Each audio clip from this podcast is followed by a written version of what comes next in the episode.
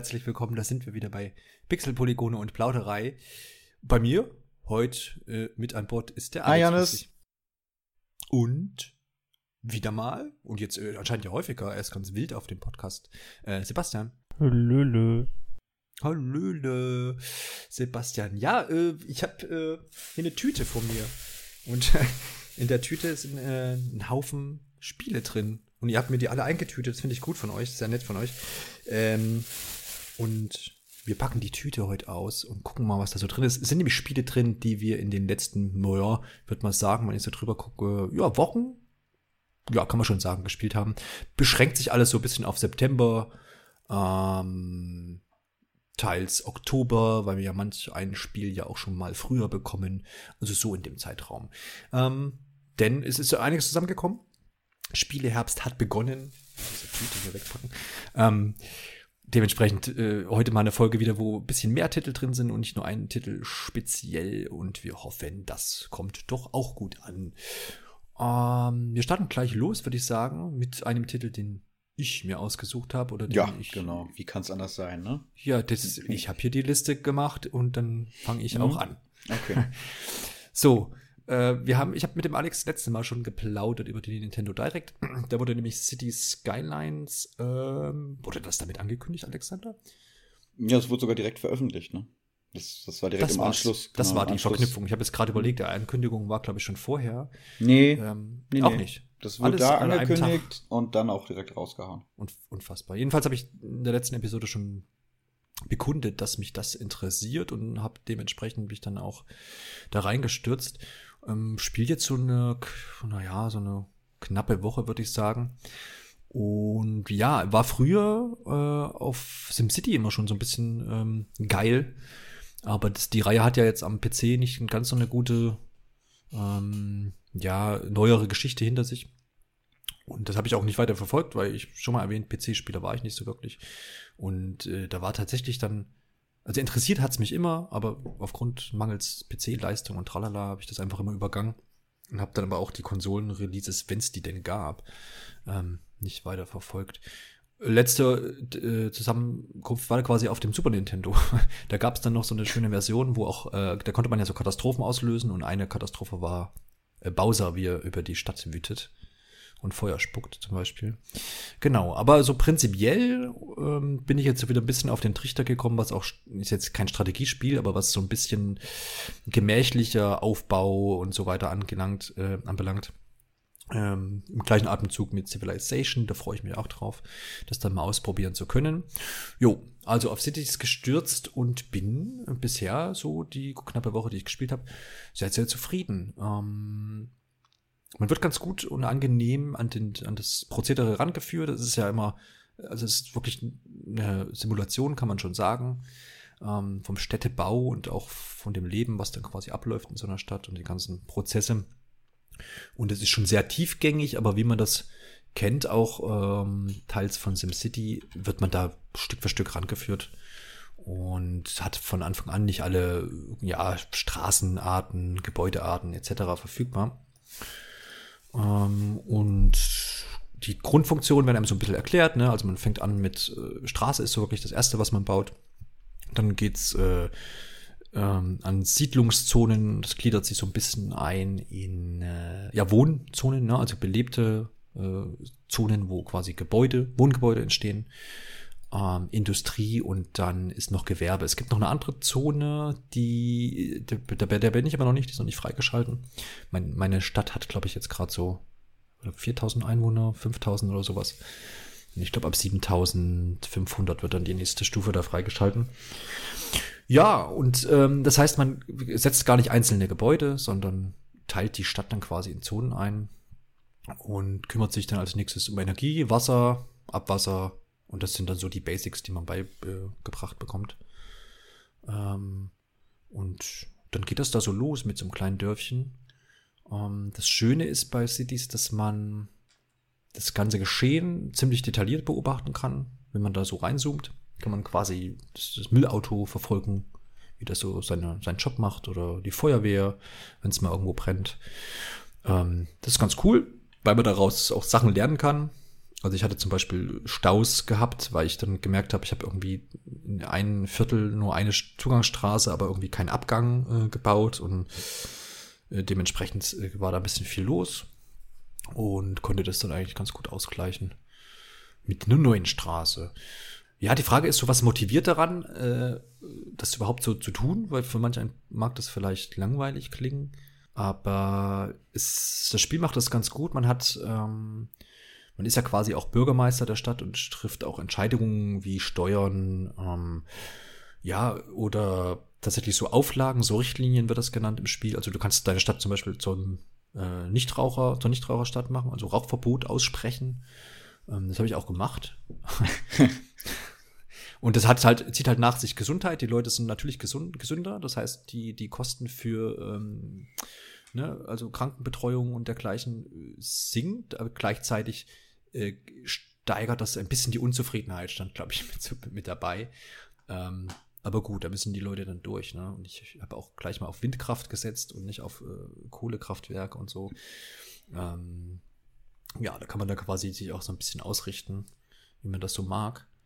Ähm, genau, und dann hat man so eine Art, naja, es ist so ein bisschen von Twitter abgekupfert, glaube ich. Es erscheint immer mal so ein zwitscherndes Vögelchen oben am Bildschirmrand, wo dann so mit Hashtags auch äh, so Neuigkeiten verkündet wurden. Also du baust eine Schule und dann wird verkündet, äh, Bürger der Bürgermeister ist äh, weiterhin auf sozialem Zweig und eröffnet neue Bildungseinrichtungen oder irgend so ein Käse. Und ähm, da wird mir auch so ein bisschen motiviert, ähm, weil man ja quasi dann mal erwähnt wird, was man gerade so getan hat. Ähm, in andere Richtungen ist es dann so, dass wenn so Bedürfnisse entstehen, hm, also zum einen muss man immer schauen, dass dieser Anteil von Industrie, äh, Wohngebiet und Gewerbegebiet ähm, ausgeglichen ist. Es folgt über drei Leisten und die muss man halt möglichst so halten, dass die, äh, dass die da alle zufrieden sind. Ähm, und dann hat man im Endeffekt pro Haus, egal ob das jetzt Industrie, Wohnhaus oder Gewerbehaus ist, also ein Kaufhaus oder eine Apotheke, ähm, kann man die auch nochmal einsehen. Das heißt, es kann sein, dass da einer meckert, dass die Steuern zu hoch sind.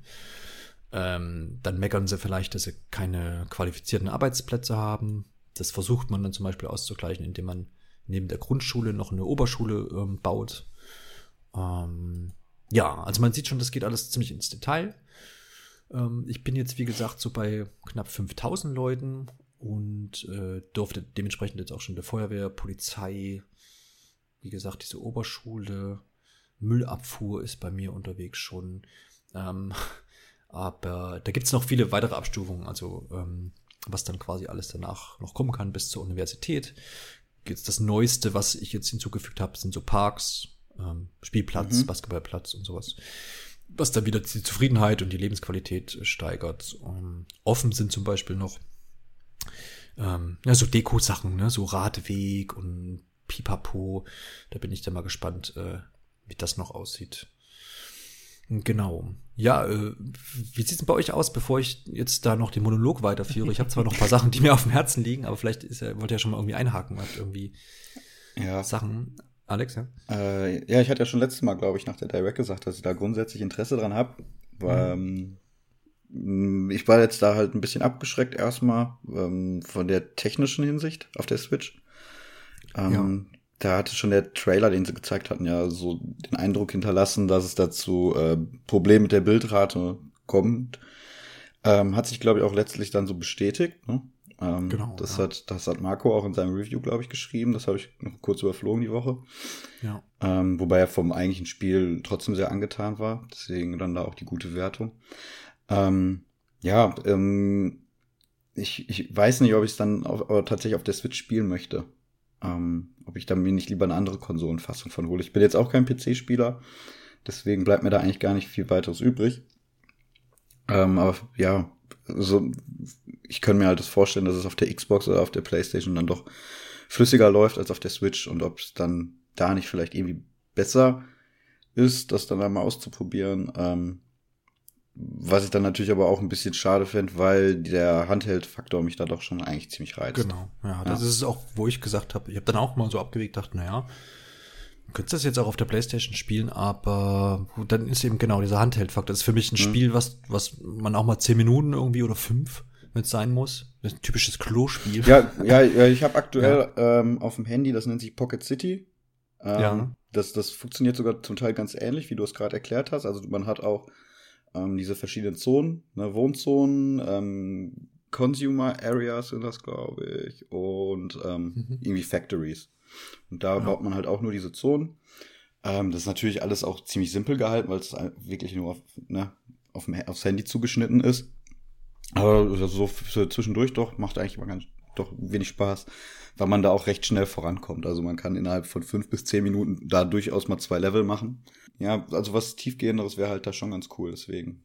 Genau, ja. Also wie gesagt, zur Technik kann ich jetzt so viel, also ich hatte bis jetzt noch nichts, wo ich sage, ach du, meine Güte, aber wie gesagt, halt mit viereinhalbtausend ähm, Einwohnern ist die Stadt dementsprechend auch noch nicht so groß und es ist wohl so, dass dann halt spätestens bei Metropolen und ähm, wo das auch alles ein bisschen größer wird, ähm, man da halt das dann schon zu merken scheint. Ist die Frage, wird das jetzt irgendwie noch gepatcht oder äh, so wie ich das auch jetzt von Marco gehört habe, ist das schon mal nervig, aber ich würde mich persönlich jetzt so einschätzen, dass das dass ich in dem Fall darüber wegsehen kann. Spielst aber, du hauptsächlich Handheld oder eher?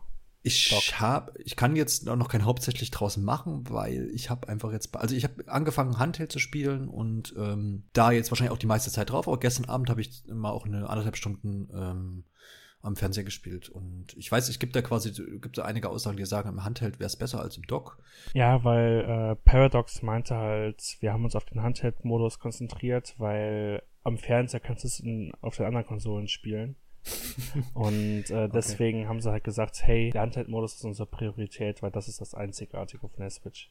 Okay, ja, das ist natürlich Bullshit. Also, ja, wirklich, also finde ich eine ziemlich seltsame Aussage. Also, keine Ahnung, das ist ja, also, weiß ich nicht, was ich davon halten soll. Das ist ja, kann ja nicht, ich muss ja das dann beides unterstützen. Das ist ja wie, wenn ich bei einer anderen Konsole irgendwie ich habe mich auf Bewegungssteuerung konzentriert, biete aber noch normale Steuerung an und die ist halt scheiße.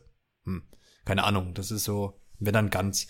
Und ich glaube, andere Entwickler kriegen das auch hin. Ich denke mal, das ist eine Herausforderung, das irgendwie zu, zu wuppen da auf die, auf die Switch.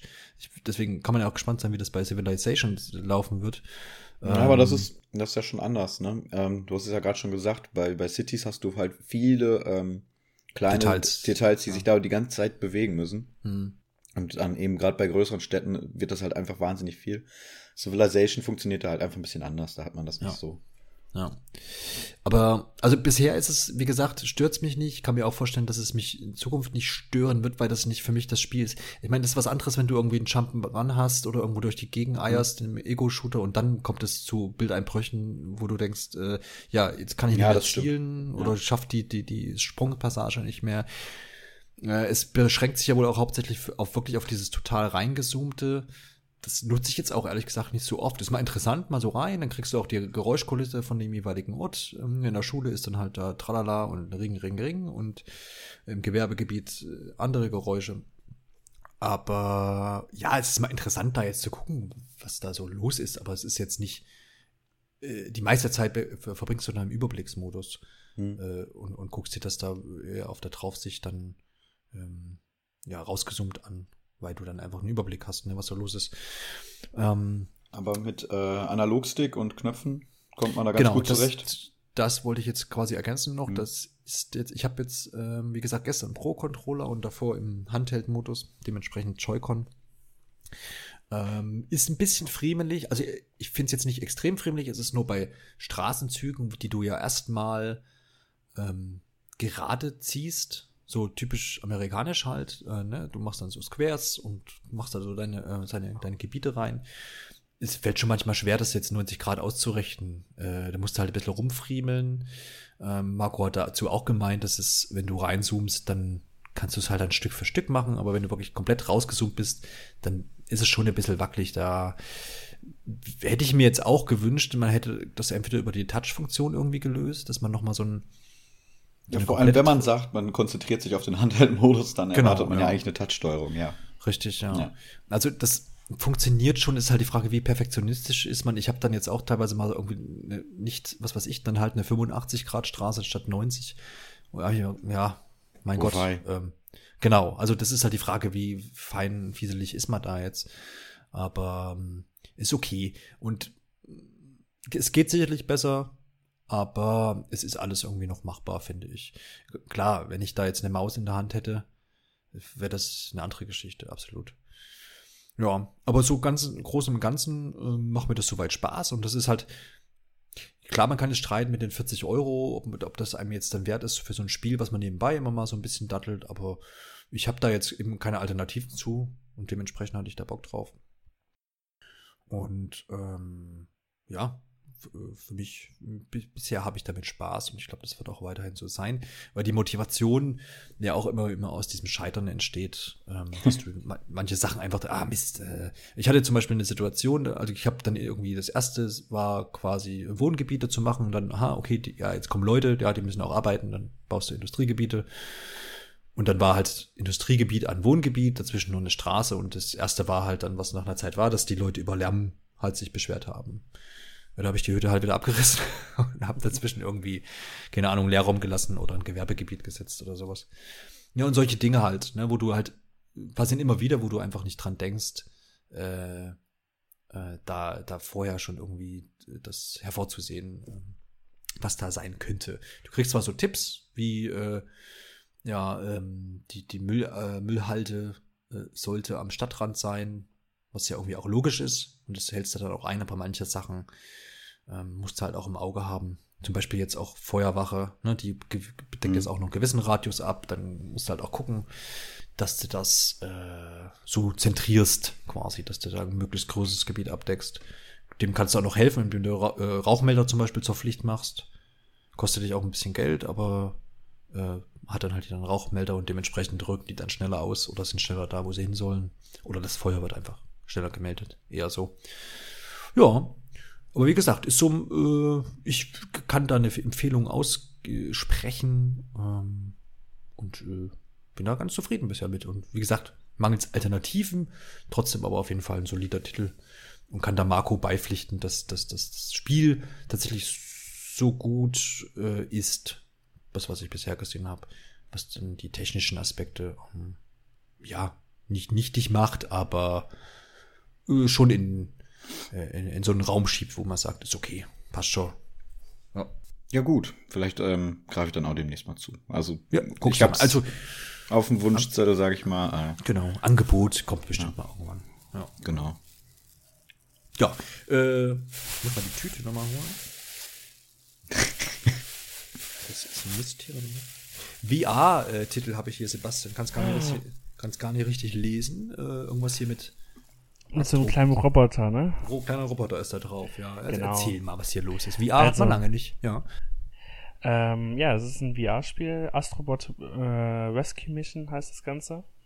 Und äh, ich glaube, Alexander, du hast es auch gespielt. Äh, also Playboom VR, sagt dir das was? Ja, ja, klar, das, das habe ich gespielt, dieses genau. äh, Demo-Level damals. Das war schon genau, ziemlich cool. Es gab, genau, es gab nämlich ein Demo, es gab halt eine kostenlose Applikation zum Start von PlayStation VR. Ach, jetzt schon zwei Jahre her, ne? Ja, genau, 16. Oktober oder mhm. sowas. Und äh, da drin gab es ein Minispiel, das hieß Robot Rescue und da hat man einen kleinen Roboter gespielt und das ist im Grunde ein Jump'n'Run. Und man selbst ist halt die Kamera und steuert aus der Third Person eben diesen kleinen Roboter. Und aus dieser Grundidee haben die jetzt ein Spiel gemacht mit 20 Leveln, 5 Bossen und äh, einem absolut fantastischen Leveldesign und allem, was irgendwie dazugehört. Also es startet halt wie die meisten von solchen Spielen damit, äh, Astrobot fliegt mit seinem kleinen Raumschiff und seinen ganzen 200 irgendwas Freunden durch die Gegend und auf einmal greift ein Alien an, zerreißt dieses äh, Raumschiff, die Roboter werden durch die Welt verteilt und äh, Astrobot muss natürlich den Tag retten, indem er sie wieder einsammelt. Und ähm, ja, wie soll ich sagen, was ist das Besondere an diesem Spiel? Äh, also jetzt ist halt, ja. Ja, ähm, was was mir damals schon bei dieser Demo da oder wie man es jetzt auch immer nennen möchte, was da halt das Besondere einfach war, ähm, dass man halt man Jump'n'Run aus einer ganz anderen Perspektive gespielt hat. Ne? Also das hat irgendwie, das muss man wirklich mal ausprobiert haben. Aber dadurch, dass man halt von von oben da quasi drauf blickt und ähm, beziehungsweise auch dann sich umschaut, durch dieses Level dann quasi schwebt und diesem Roboter hinterherfolgt, das ist irgendwie von der Perspektive her ähm, schwierig zu beschreiben, aber hat man bei einem Plattformer halt auch so noch nicht gehabt, weil es einfach ohne VR, glaube ich, gar nicht möglich wäre, sowas zu realisieren. Nee, auf gar keinen Fall. Vor allem, was die halt geschafft haben, ist, ähm, man fühlt sich nicht an wie ein Beobachter, sondern man, man ist wirklich ein Teil dieser Welt, weil man selbst mit der Welt interagieren kann, man kann äh, Felsen zerschlagen, es gibt Gegner, die auf einen zukommen, die man ausweichen muss, die man selbst äh, mit dem Kopf halt wegschlagen muss. Ähm, mit der Controller ist komplett in der Welt halt getrackt. Der wird, äh, du kannst die Welt komplett anfassen mit dem Controller. Die reagiert auf dich. Astrobot reagiert auf dich. Die Gegner reagieren darauf. Es gibt verschiedene Gadgets, die man je nach Level halt hat, die auch wieder in der Welt halt auch verankert sind und ähm, es gibt einfach Momente in diesem Spiel, die kein anderes Spiel in diesem Genre halt irgendwie bisher machen konnte. Einfach weil man läuft halt zum Beispiel mit, mit seinem Charakter halt vor und kann aber halt währenddessen mit der Kamera halt nach links und rechts schauen und sieht halt schon, wo man hinspringen muss. Man sieht, wie man springen muss, wo der Charakter sich befindet in der Welt. Man kann das perfekt erkennen. Also das ist halt wirklich dieses äh, Erkennen von der Welt, wo man ist, multipliziert mit der ganzen VR-Geschichte. Das, das spielt sich so unglaublich gut. Und ähm, es hat einfach ein Level-Design, das kann man fast gar nicht beschreiben. Also wirklich jedes Level hat eine neue Mechanik, die wird in dem Level eingeführt. Da wird sie komplett ausgereizt und kommt dann teilweise gar nicht mehr vor im Spiel. Also die nutzen einmal eine Mechanik, die ist super eingebaut, die macht richtig viel Spaß und am nächsten Level weißt du ganz genau, ich habe wieder was komplett Neues. Und das ist halt dieses Ding, das sonst äh, eigentlich nur Nintendo schafft bei manchen Spielen. Auch nicht bei jedem, längst nicht bei jedem, aber bei manchen, zum Beispiel New Super Mario Bros. für den DS, glaube ich, war das. Da war das auch sehr ähnlich. Dass man immer wieder was Neues hatte, immer wieder neue Herausforderungen und das schafft halt Astrobot auch. Das aber nochmal multipliziert mit dem VR und es ist einfach unglaublich, was die, was sie da geschaffen haben. Aber das ist jetzt auch komplett auf VR zugeschnitten. Ne? Da haben die jetzt keine Kompromisse, sind jetzt nicht eingegangen und haben gesagt, ja, kann man jetzt mit VR spielen oder auch ohne.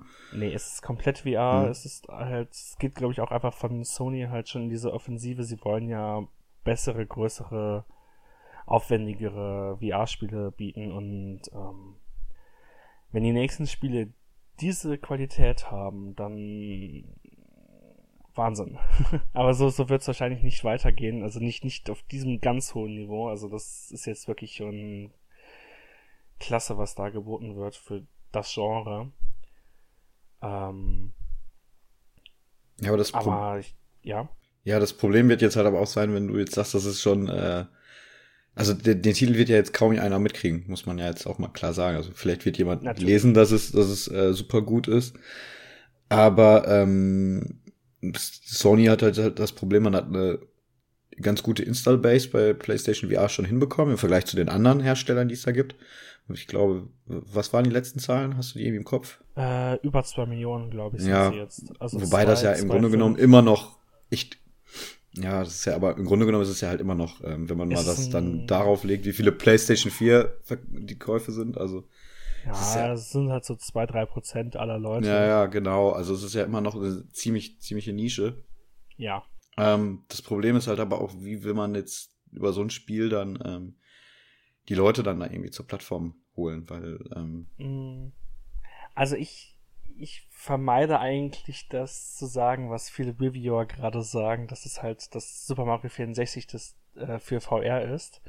Mhm. Ähm, ich finde, das ist ein bisschen übertrieben, das direkt so zu sagen, aber es ist einfach ein Spiel, das das Medium komplett ausreizt. Es einfach zeigt, wie man es zu machen hat und einfach auch ein Spiel ist, was nur in diesem Medium existieren kann, in dieser Form. Und ähm, auch Elemente und Sachen einführt, die man so noch gar nicht in VR bisher gesehen hat. So wie man es halt damals mit Mario 64 halt hatte, mit der 3D-Bewegung und solche Dinge. Es, es setzt einen irgendwie in eine andere Rolle als ein normales Spiel. Also man ist halt nicht, weil sonst bei VR, wo man halt sagt, oh, ich bin der Protagonist oder ich bin die Kamera, sondern man ist einfach irgendwie beides. Man, man schaut rum, kann den Charakter steuern, ist also auch der Protagonist, man spielt also auch, aber man kann halt auch mit der Welt interagieren. Man ist selbst auch noch ein Charakter in der Welt. Und das ist irgendwie so eine Bindung, die gab es so einfach noch nicht. Und äh, ich möchte auf jeden Fall mehr davon sehen. Und ich hoffe auch einfach, dass irgendwie noch mehr kommt. Jetzt vielleicht nicht von Astrobot selbst, oder halt Spiele, die irgendwie dieses Gefühl vermitteln. Ist quasi eine Innovation eben in der Tüte gewesen. Kann man so sagen, ja. Also es ist, also es ist halt im Grunde immer noch ein Plattformer, wie man ihn kennt, immer noch ein Jump'n'Run der alten Schule, aber es ist einfach durch das Level-Design, durch diese Abwechslung, die es immer wieder gibt, es gibt halt zum Beispiel äh, ein Loren-Level, also halt sowas, wie man es also auf Donkey Kong Country kennt, und das kommt halt wirklich nur einmal vor, man fährt einmal mit der Lore, es werden verschiedene Sachen damit gemacht, und das war's. Und das finde ich einfach echt, also das schafft kaum ein anderes Spiel. Wahnsinnig abwechslungsreich, oder? Genau. Das ist ja. einfach wahnsinnig. Hm, wie lang gehen denn diese 20 Level dann in etwa? Also genau, Umfang wäre auch meine Frage gewesen. Ja. Umfang hat man, ähm, ja, also die 20 Level jetzt selbst so vier bis sechs Stunden.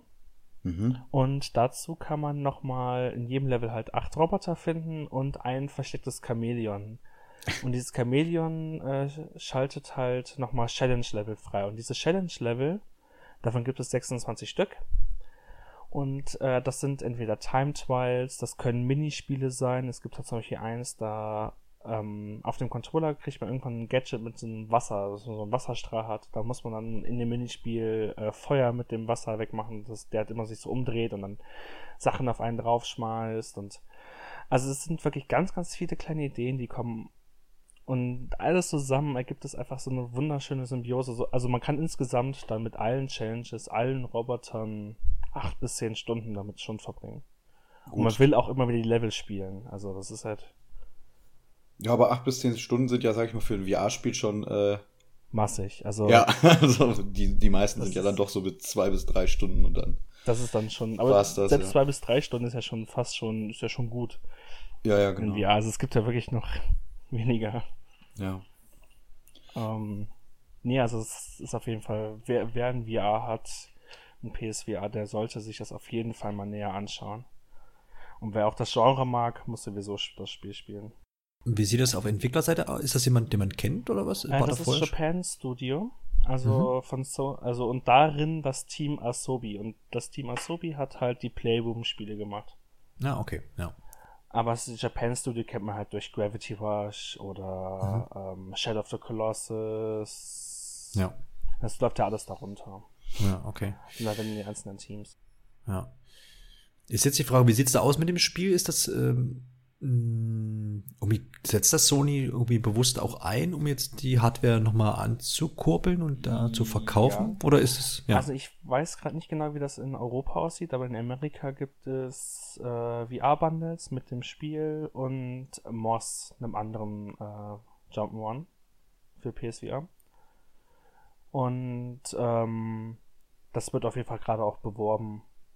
Und die haben auch äh, eine größere Werbekampagne noch darauf am Laufen auf das Spiel. Es ist halt, äh, ich muss sagen, ich bin sehr, sehr überrascht darüber, dass das so gut jetzt auch bei den Kritikern ankommt. Es hat, glaube ich, gerade eine Metakritik von 89 Prozent. Ähm, das ist schon ziemlich ordentlich für so ein Spiel.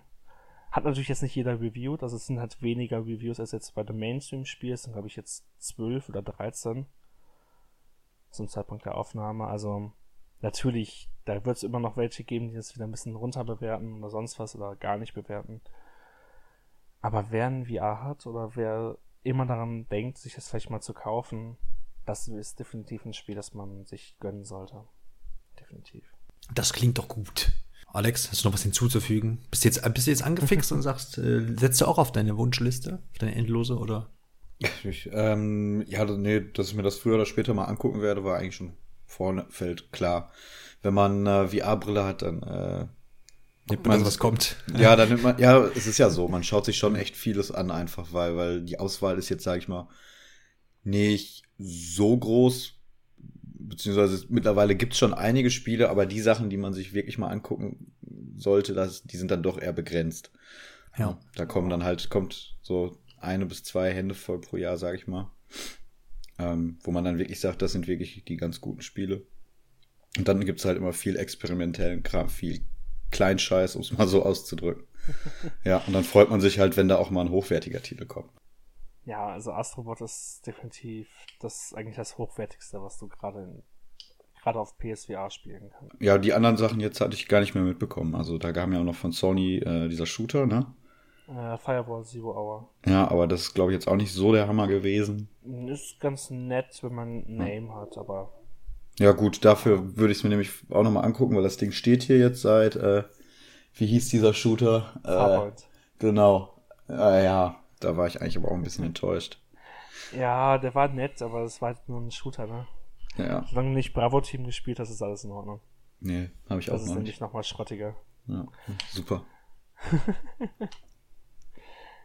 gut. Ja gut, dann sind wir doch schon am Ende von Astrobots, Astrobots Rescue Mission. Erhältlich seit dem 4. Oktober 2018. Das heißt, in Zukunft erst. Ähm, der Sebastian hat das schon anspielen können. Wenn alles gut geht, äh, geht ist die Folge hier am 3. Oktober erschienen. Äh, Fluxkompensator. Sehr gut. Ähm, Alexander, Mario Party hast du für die Switch noch nicht spielen können. Ich nämlich auch nicht. Wann war denn dein letzter, dein letzter Kontakt? Bist du still, Sebastian? Ich rede hier mit Alexander. Ich mit, weiß, aber noch kurz egal. Nein, nein. Äh, Alexander, wann war denn dein letzter Kontakt? Oder wann warst du auf einer letzten, auf der letzten Mario Party?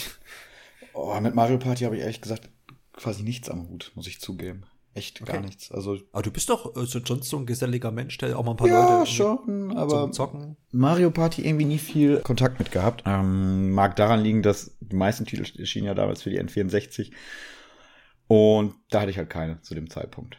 Und ähm, glaube, ich habe mir ein Mario Party mal gekauft. Das war das für die Wii. Mario Party 8. Ja, also ich muss da, da muss ich, bin ich aber auch bei dir, auch wenn ich jetzt doch noch ähm, paar Monate älter bin als du, dass ich auf dem N64 eben, das ist auch so meine letzte Erinnerung, bewusst, dass ich damit Spaß hatte. Ich glaube, klar, ich glaube, den, den, den Wii-Teil. So. Ja, ich glaube, den Wii-Teil. Den, den Wii-Teil hatte ich vermutlich auch, weil, äh, ja, und ähm, weil Steuerung neu und Pipapo muss ja geil werden. Aber auf dem N64 kann ich mir halt tatsächlich noch an ausgenudelte Analogsticks, wenn man die schon so nennen durfte, ähm, äh, erinnern und an echt lange, langen Spielspaß da mit der Reihe. Ähm, und dann gab es ja noch so, also jetzt das letzte, was ja erschienen ist, glaube ich, dieser Top 100 ne, für den 3DS. Mhm. Äh, ja, das ist halt auch echt kein Spiel, was ich auf einem Handheld, also auf einem 3DS jetzt irgendwie spielen will. Ähm, Deswegen irgendwie alle Welt, erst seht das jetzt so ein bisschen herbei, dass jetzt mal der Knoten platzt wieder für die Reihe. Und soweit ich weiß, sieht's da ganz gut aus für Mario Party auf der Switch. Ich selber bin da auch, obwohl ich, ich bin jetzt gespannt, was Sebastian gleich alles erzählen wird. Ich, das, was ich bisher gesehen habe, finde ich schon mal ganz interessant. Mich interessiert vorab jetzt schon mal, wie diese ganze Joy-Con Vibration Tralala äh, Sache eingesetzt wird, ähm, ob Sebastian mit der Spaß mit HD Vibration hatte oder nicht.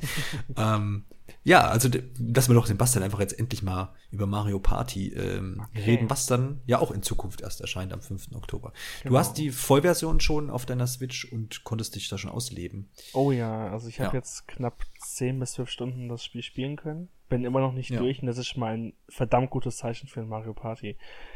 Ähm, kurzen Hintergrund, also ich habe, glaube ich, wirklich jeden einzelnen Mario Party Teil gespielt, selbst den auf dem Game Boy Advance, den DS-Teil, alle drei 3DS-Teile, alle Konsolendinger durch.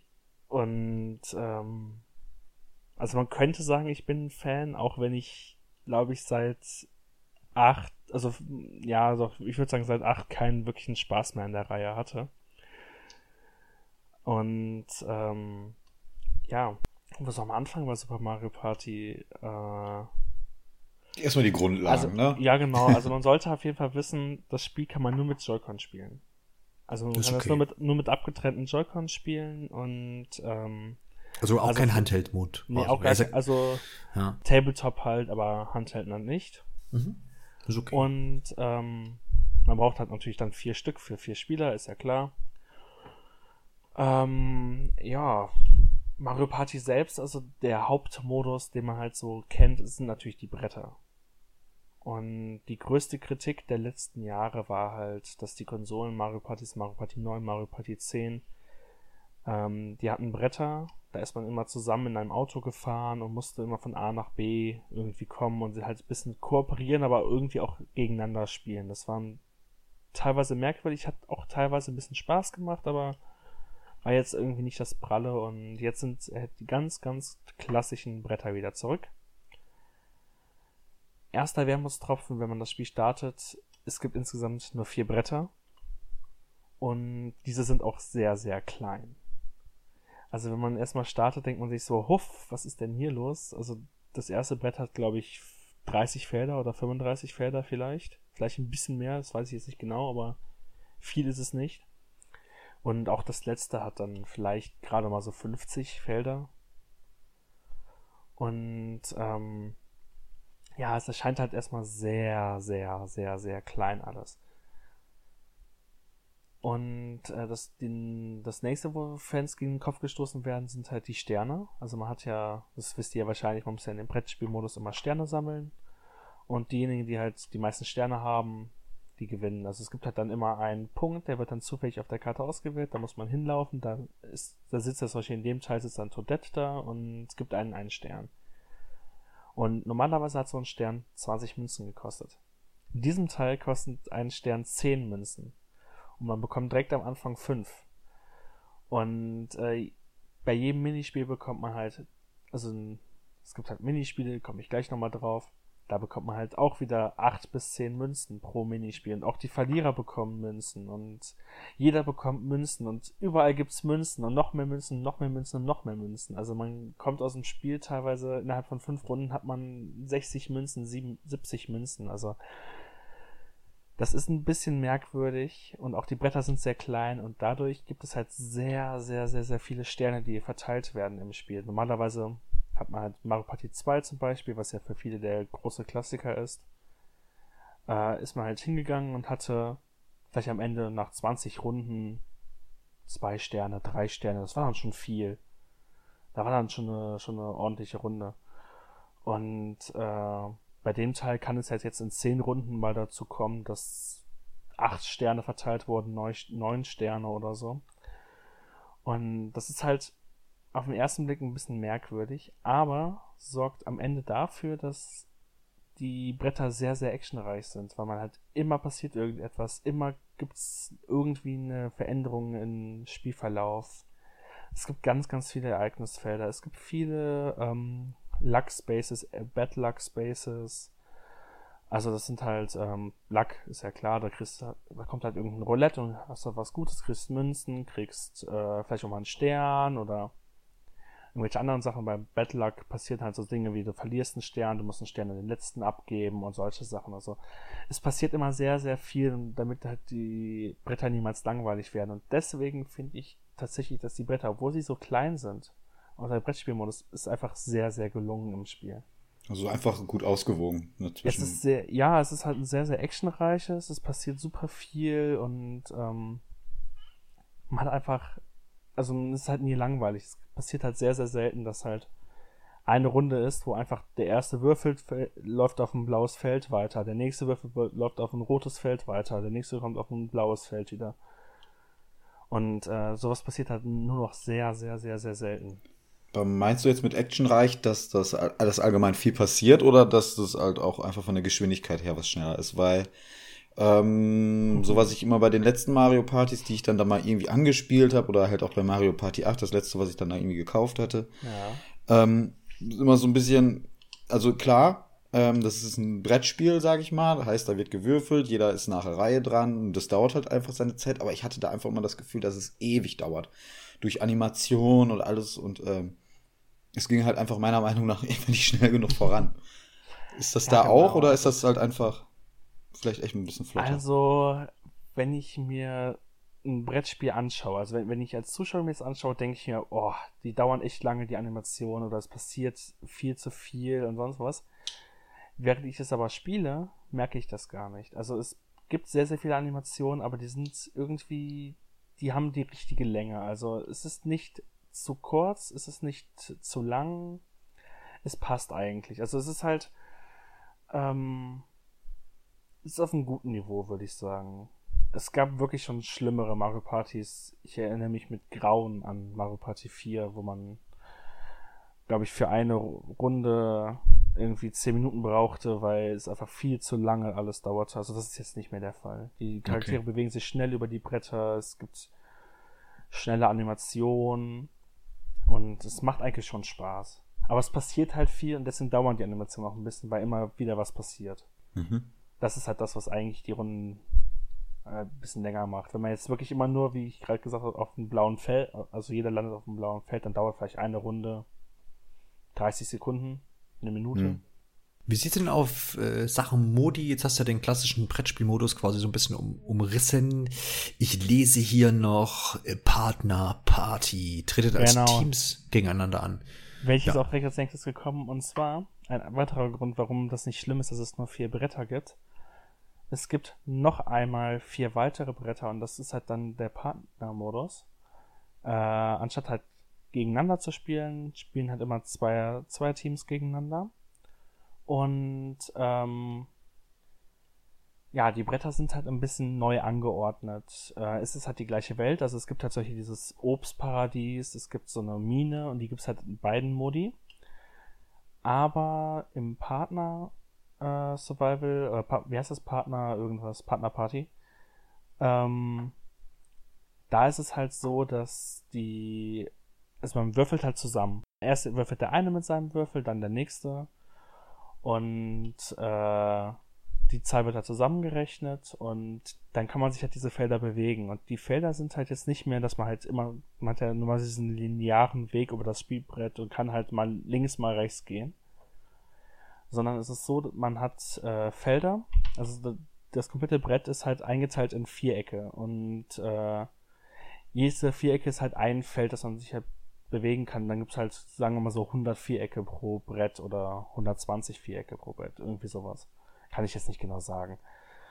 Und äh, da bewegt man sich halt ganz frei voneinander. Also der eine kann halt ganz oben links sein, der andere ist ganz unten rechts. Und so teilt man sich halt auf, hat, Takt, hat Taktiken. Oh, wenn man hier ist, dann könnte ja hier der Stern aufploppen. Na, geh du mal links, dann gehen wir dahin.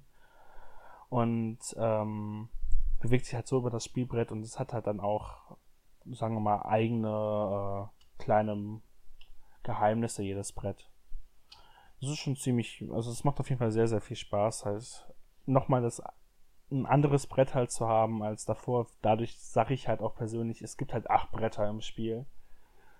Und ähm, dadurch ist der Umfang auch wirklich gelungen. Wir haben noch nicht über Vibration gesprochen. Äh, ja, wir haben, wir haben auch über super viel noch nicht gesprochen.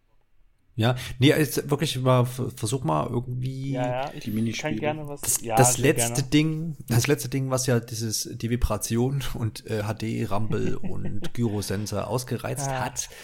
Äh, wie gesagt, ähm, wie ist das gute Ding? One, Two Switch. Genau, ja. das ist ja so, was in meiner Erinnerung noch ist, wo ich sagte, hey, es war ganz cool und bla bla. Ja. Treibt Alex man das weiter oder greift man alte? Ja, erzähl. Ja, Alex und ich haben, haben wir ja so eine kleine Vergangenheit mit One to Ja, die Make, die Make-Vergangenheit. Ja, Melken und Kugeln genau. erkennen über Vibration. Das war ja genau. so ein genau. bisschen unser Flash, wenn wir zum ersten Mal die Switch in der Hand hatten. Aber wird denn der Flash um, ähm. wieder irgendwo äh, hervorgekramt? Oder ist das dann oh. doch nicht mehr so geil? Also, äh, da würde ich am liebsten erstmal über die Minispiele selbst reden. Also, es gibt halt 80 Stück im Spiel. Die sind alle neu, ne? Also, es ist nichts aufgewärmt. Alles neue Minispiele alles komplett neue Minispiele. Und, Wo ziehen die ähm, sich die eigentlich immer her? Frage ich mich da. Wie viele Minispiele müssen die jetzt innerhalb von der Mario Party Reihe schon entwickelt haben? Das willst du gar nicht wissen. Ja, du setzt einen kleinen Japaner in ein kleines Büro. das ist krank. Und dann geht's los. Also, man muss halt bedenken, so gewisse Strukturen erkennt man natürlich immer wieder. Es gibt ja, immer gut. so ein Bumper-Minispiel. Es gibt immer irgendwie was, wo man ausweichen muss. Also es, das sind schon immer ähnliche Strukturen drin, aber ich finde dieses Mal sind die Minispiele, sagen wir mal, zu 95% wirklich gelungen. Es sind sehr, sehr wenige Glücksminispiele dabei. Weil diese wurden meistens durch Minispiele jetzt ersetzt, wo man irgendwas mit dem Rumble tatsächlich äh, fühlen muss. Es gibt äh, zum Beispiel ein Minispiel, jeder ist auf einer Lakito-Wolke und äh, schwebt über einen See und äh, muss erkennen über die Vibration. Je stärker die Vibration ist, umso besser ist halt der Fisch, der da auf einen wartet. Umso länger ist der. Und wer halt den längsten Fe äh, angelt, der hat halt gewonnen. Und da muss man dann halt so schnell wie möglich halt zu versuchen, halt zu erkennen, oh, wenn, wo halt die Vibration am stärksten ist und angelt das Ding halt dann. Und gerade diese Vibrationsminispiele, wie jetzt das Angeln, es gibt noch eins, da muss man zum Beispiel erkennen, welcher Gegner gerade diese Vibration ausgelöst hat. Da gibt's dann halt, da zeigt sind dann so drei Gegner und die aus der Mario-Reihe, wie zum Beispiel, da ist ein Wump, ein Bob-Omb und ein Womp oder so. Und da muss man halt erkennen an der Vibration, wie lange war die Vibration, wie stark war die Vibration und welcher Gegner war das jetzt ungefähr. Und ähm, solche Spielereien sind drin und die funktionieren tatsächlich auch ganz gut. Ähm, aber sie beschränken sich meist wirklich eher nur auf die Stärke der Vibration. Also man hat jetzt nicht so eine Spielerei drin. Es gibt, glaube ich, eins, wo sie sagen, erkenne, wie viele Sachen in der Box sind, aber so richtig funktionieren tut es da nicht, finde ich.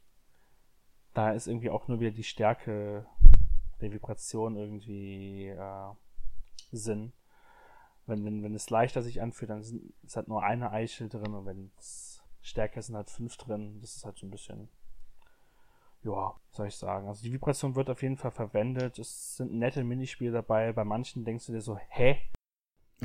Was muss ich jetzt hier tun? Warum vibriert das jetzt so? Aber insgesamt, äh, auch die Bewegungssteuerung Minispiele. Es gibt ja eins, das hat, glaube ich, jetzt mittlerweile jeder gesehen mit dem Steak. Das dass man schwenkt in der Pfanne. Mhm. Ähm, und da, also das funktioniert schon wirklich sehr, sehr gut, diese präzisen Bewegungen, das Steak hat so zu springen zu lassen, wie man halt den Controller ein bisschen flickt und links und rechts. Also das funktioniert echt toll und da sind auch wirklich schöne Sachen dabei. Also man ist eigentlich nie gelangweilt vom Spiel oder von dem Minispiel. Ähm, was man ja da bei der E3 auch ziemlich beworben hatte, war dieses Minispiel, wo man da jetzt mehrere Switches zusammensteckt sag ich ja. mal, in Anführungszeichen. Die wirst ja. du jetzt wahrscheinlich nicht testen, äh, äh, getestet haben, ne? Da kann ich was zu sagen. Und zwar, Tods Freizeitraum ist die größte Mogelpackung, die sich Nintendo mit dem Spiel erlaubt hat. Okay. Es sind vier Minispiele und sie haben es ja immer beworben als, oh, man muss die Switches miteinander verbinden, um dieses ja. Minispiel zu spielen. Das stimmt so nicht. Äh, drei der vier Minispiele kann man auch am Fernseher spielen, man kann sie auf einer Switch spielen. Und ähm, sie machen da genauso viel Spaß, wie jetzt, wenn man sie jetzt verbunden hat. Also ich konnte halt zum Beispiel das Panzerminispiel konnte ich halt schon spielen mit zwei Switches. Das ist, das ist imposant. Das, das macht wirklich Spaß zu sehen, dass halt die Switch komplett erkennt, wo die andere Switch sich halt befindet. Das ist schon mhm. cool. Und dass du halt auch deine eigenen Schlachtfelder halt machen kannst. Ähm, das macht schon Spaß. Das zweite Minispiel, das ich spielen konnte, war absoluter Blödsinn. Man hat halt äh, zwei, also es geht auch wirklich nur mit zwei Switches und äh, sonst funktioniert das mit dem Spiel halt gar nicht. Das funktioniert auch nicht im Fernseher. Mhm. Man hat zwei Switches, die, da sind Bananen drauf und diese Bananen muss man halt so aneinanderlegen, dass sie eins ergeben auf beiden Bildschirmen. Da muss man einmal über den Bildschirm wischen. Das ist uninteressant. Uninteressant. Okay, ähm, Wahrscheinlich einmal ja, ausprobieren und dann ja, ist äh, genau. gut, ne? Also es gibt da einfach keinen Grund dafür, zwei Switches miteinander zu verbinden. Weil die anderen beiden Minispiele, das ist halt einmal so ein Baseball-Minispiel. Mhm. Ähm, das kann man halt äh, auch am Fernseher einfach ohne Probleme spielen. Wie das jetzt mit zwei Switches anders laufen wird, kann ich jetzt nicht sagen. Vielleicht hast du da eine andere Ansicht auf dem einen, wer, je nachdem wer wirft oder wer schlägt. Wirklich spannend ist das jetzt nicht. Und das andere ist so ein Puzzle-Minispiel, wo man Pixel-Bilder äh, von den berühmten Charakteren halt zusammenstellen muss. Die sind immer so fünf Blöcke oder sechs Blöcke und die muss man dann so zusammenschieben. Zusammen ist halt auch ein Koop-Spiel. Und auf dem, äh, wenn man mit zwei Switches spielt, ist es halt einfach nur so, dass man zwischen den beiden Bildschirmen hin und her warpen muss und halt die Bilder sozusagen so zusammenfügen muss. Ähm, ist jetzt auch nicht so spannend. Da reicht eigentlich auch ein Fernseher. Ja, aber da wäre auch meine Frage in die Richtung gegangen, weil ich sag mal, ähm, das ist natürlich eine, eine coole Spielerei, das aneinander zu legen, aber die wenigsten, die dann Mario Party besitzen, werden da überhaupt die Chance haben, das auszuprobieren. Also das ja, ja, das wäre halt schon das eine und das andere ist halt, ähm, muss erstmal jemanden noch finden, der jetzt eine zweite Switch hat. Ähm, ist jetzt auch nicht unbedingt in jedem Bekanntenkreis so gegeben. Ne? Ähm, deswegen finde ich es eigentlich gar nicht schlecht, dass man da diese Spiele dann halt auch trotzdem dann spielen kann. Also finde ich eigentlich ganz legitim. Ähm, wenn man dann halt das ausprobieren kann, wie du dann sagst, ist das wahrscheinlich schon cooler. Ja, also es ähm, macht halt Spaß, wenn man es einmal sieht. Aber so nach 10 Minuten denkt man sich halt auch, ja gut, können wir jetzt nochmal irgendwie ein Brett spielen oder so. Ich brauche das jetzt hier nicht weiter mhm. zu machen. Ja, gut. Ähm, aber ich sag mal, als mehr habe ich das auch noch nie eingeschätzt, ne? Ja, ähm, nee. Es ist halt so ein bisschen, es war halt so stark beworben von Nintendo, dass wahrscheinlich manche denken, dass es halt ein großes Ding ist, aber es ist. Ja, sie haben es halt sehr prominent in diesem letzten Trailer da platziert. Ja, ne? ja. genau. Ähm, die Sache ist halt die, was ich ganz cool finde, dadurch, dass du diese beiden Switches verbinden kannst, ähm, mhm. kannst du eben auch zum Beispiel die ganzen anderen Modi halt immer einzeln auf deiner Switch halt spielen. Wenn ihr halt zum Beispiel jetzt äh, zwei Spieler spielen auf der einen Switch, die anderen beiden auf der anderen Switch Ach so. zusammen. Dass so, man sich dann nicht zu viert im, äh, im Tischmodus dann halt vorquetschen genau, muss. Genau. Ja. Was ich noch sagen wollte zu den Minispielen, also wie gesagt, es gibt 80 Stück. Mhm. Diese sind aber halt aufgeteilt. 30 sind Free for All, 10 sind 1 gegen 3, 10 sind 2 gegen 2. Und äh, dann gibt es halt noch 10 ähm, Partner-Minispiele. Mhm. Partner sind äh, innerhalb der Bretter kann man halt Partner sammeln. Das ist aus dem zweiten 3DS-Teil übernommen. Ähm, diese Partner würfeln mit einem mit und die geben dir auch spezielle Würfel. Das habe ich komplett vergessen zu sagen, fällt mir gerade ein. Jeder Charakter hat einen eigenen Würfel und dieser Würfel kann halt dann, äh, anstatt halt von 1 bis 6, geht der Würfel dann zum Beispiel von 0, 0, 1, 8, 9, 10 zum Beispiel. Ist dann okay. halt ein Risikowürfel, aber kann dir halt super die Felder halt nach vorne bringen. Und, also ähm, gibt halt auch Elemente, sagst du jetzt, die dann genau, die dann halt einfach, wenn man es öfter schon gespielt hat, da vielleicht irgendwelche genau, Vorteile bringen. Ne? Genau. Mhm. Genau, und diese Partner-Minispiele, da spielt man dann halt mit den Partnern zusammen in einem Team. Die werden halt von der, Computer von der CPU gesteuert und man selbst äh, hat dann halt noch weitere Leben sozusagen. Mhm. Das sind schon ganz nette Sachen dabei. Ähm, dann gibt es die Koop-Minispiele. Das ist äh, dieses Rafting-Abenteuer. Das hat man ja, glaube ich, auch schon im Trailer gesehen. Kann gut sein. Ja. Äh, so genau habe ich das jetzt auch nicht vor Augen. Es. Ist, halt, es ist halt so ein Koop-Spiel, wo man äh, auch dann eben zu viert in einem Raft sitzt und mhm. muss halt äh, verschiedene Wege nehmen. Ah, stimmt. Ja, und ja. Äh, muss halt da den Sachen ausweichen und innerhalb des Zeitlimits an ein Ziel äh, kommen. Es gibt halt fünf Ziele und äh, wenn man das komplette Spiel halt durchspielen möchte, muss man auch diese fünf Ziele halt erreichen.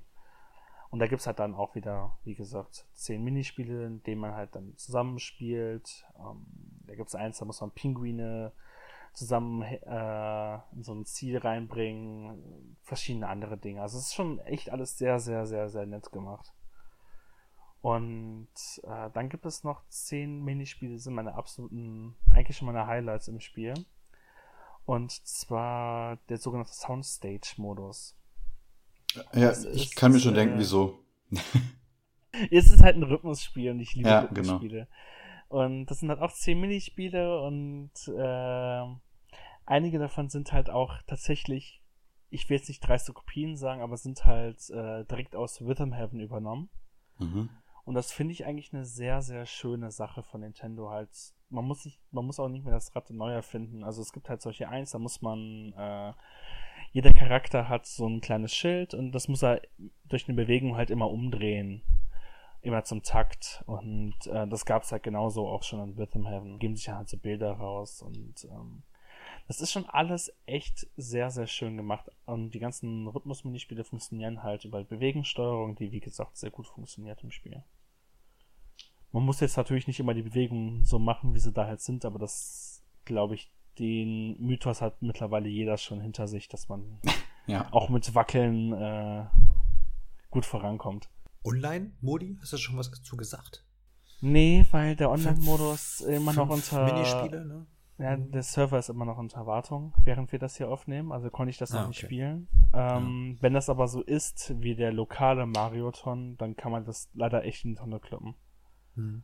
Weil es gibt zehn Minispiele, die gespielt werden. In dieser, also ja, es gibt zehn insgesamt und äh, in einer Reihe spielt man immer fünf Stück davon. Und äh, da sammelt dann halt, man halt, ja, man sammelt dann halt Punkte, je nachdem wie gut man halt in dem Minispiel war und ähm, ja, das war's eigentlich auch schon. Es ist halt sehr okay. schade, dass es halt dann wirklich nur 10 Minispiele sind. Es ist zwar eine nette Sache, dass man eigentlich sagt, hey, wir haben online drin, aber für 10 Minispiele ist es halt dann auch so. Ja, aber ich kann mir da auch vorstellen, dass Nintendo sich da einfach versucht ranzutasten, sage ich mal. Weil sie sich ja bei, bei gerade bei Mario Party da oder auch anderen Sachen immer recht quergestellt haben, Online-Modus zu implementieren bisher. Ähm, dass sie da jetzt halt vielleicht einfach langsam einknicken und jetzt einfach erstmal schauen, ähm, wie kann man das vielleicht umsetzen, kommt das gut an und beim nächsten gibt's dann vielleicht halt einfach Ja. da in die Richtung mehr. Ich verstehe halt nicht ähm, dieser Marioton. Ähm, das Problem daran ist halt, warum kann ich zum Beispiel nicht alle 4 gegen 4 Minispiele daran spielen? Oder zumindest alle, die jetzt keine Münzminispiele sind. Ja, aber das sind so ganz klassische Nintendo-Entscheidungen, Ja. die wir nicht nachvollziehen können, aber wo Nintendo dann quasi sagt, ja, ja, vertraut uns mal, das ist schon richtig und alle anderen schütteln den Kopf. Also, Ja, es ist leider auch wieder, also es gibt wieder so diese paar Sachen halt an dem Spiel. Ähm, ja, sonst gibt es noch einen Modus, den ich auch noch nicht durch habe, weil das, wie gesagt, das Spiel ist wirklich sehr, sehr viel, was man machen muss. Man muss halt, um alles durchzuspielen, halt jedes Brett spielen, jeden, äh, jedes Ziel erreichen im Raft-Abenteuer, man muss alle Soundstage, äh, Schwierigkeitsgrade durchspielen. Man muss, und man muss halt auch einen Challenge äh, Vote, nennt sich das Ganze, und Mhm. ähm, da spielt man halt alle Minispiele nacheinander, muss da halt immer Herausforderungen schaffen. Also erreiche so und so viele Mhm. Punkte, werd Erster, ohne ins Wasser zu fallen. mhm.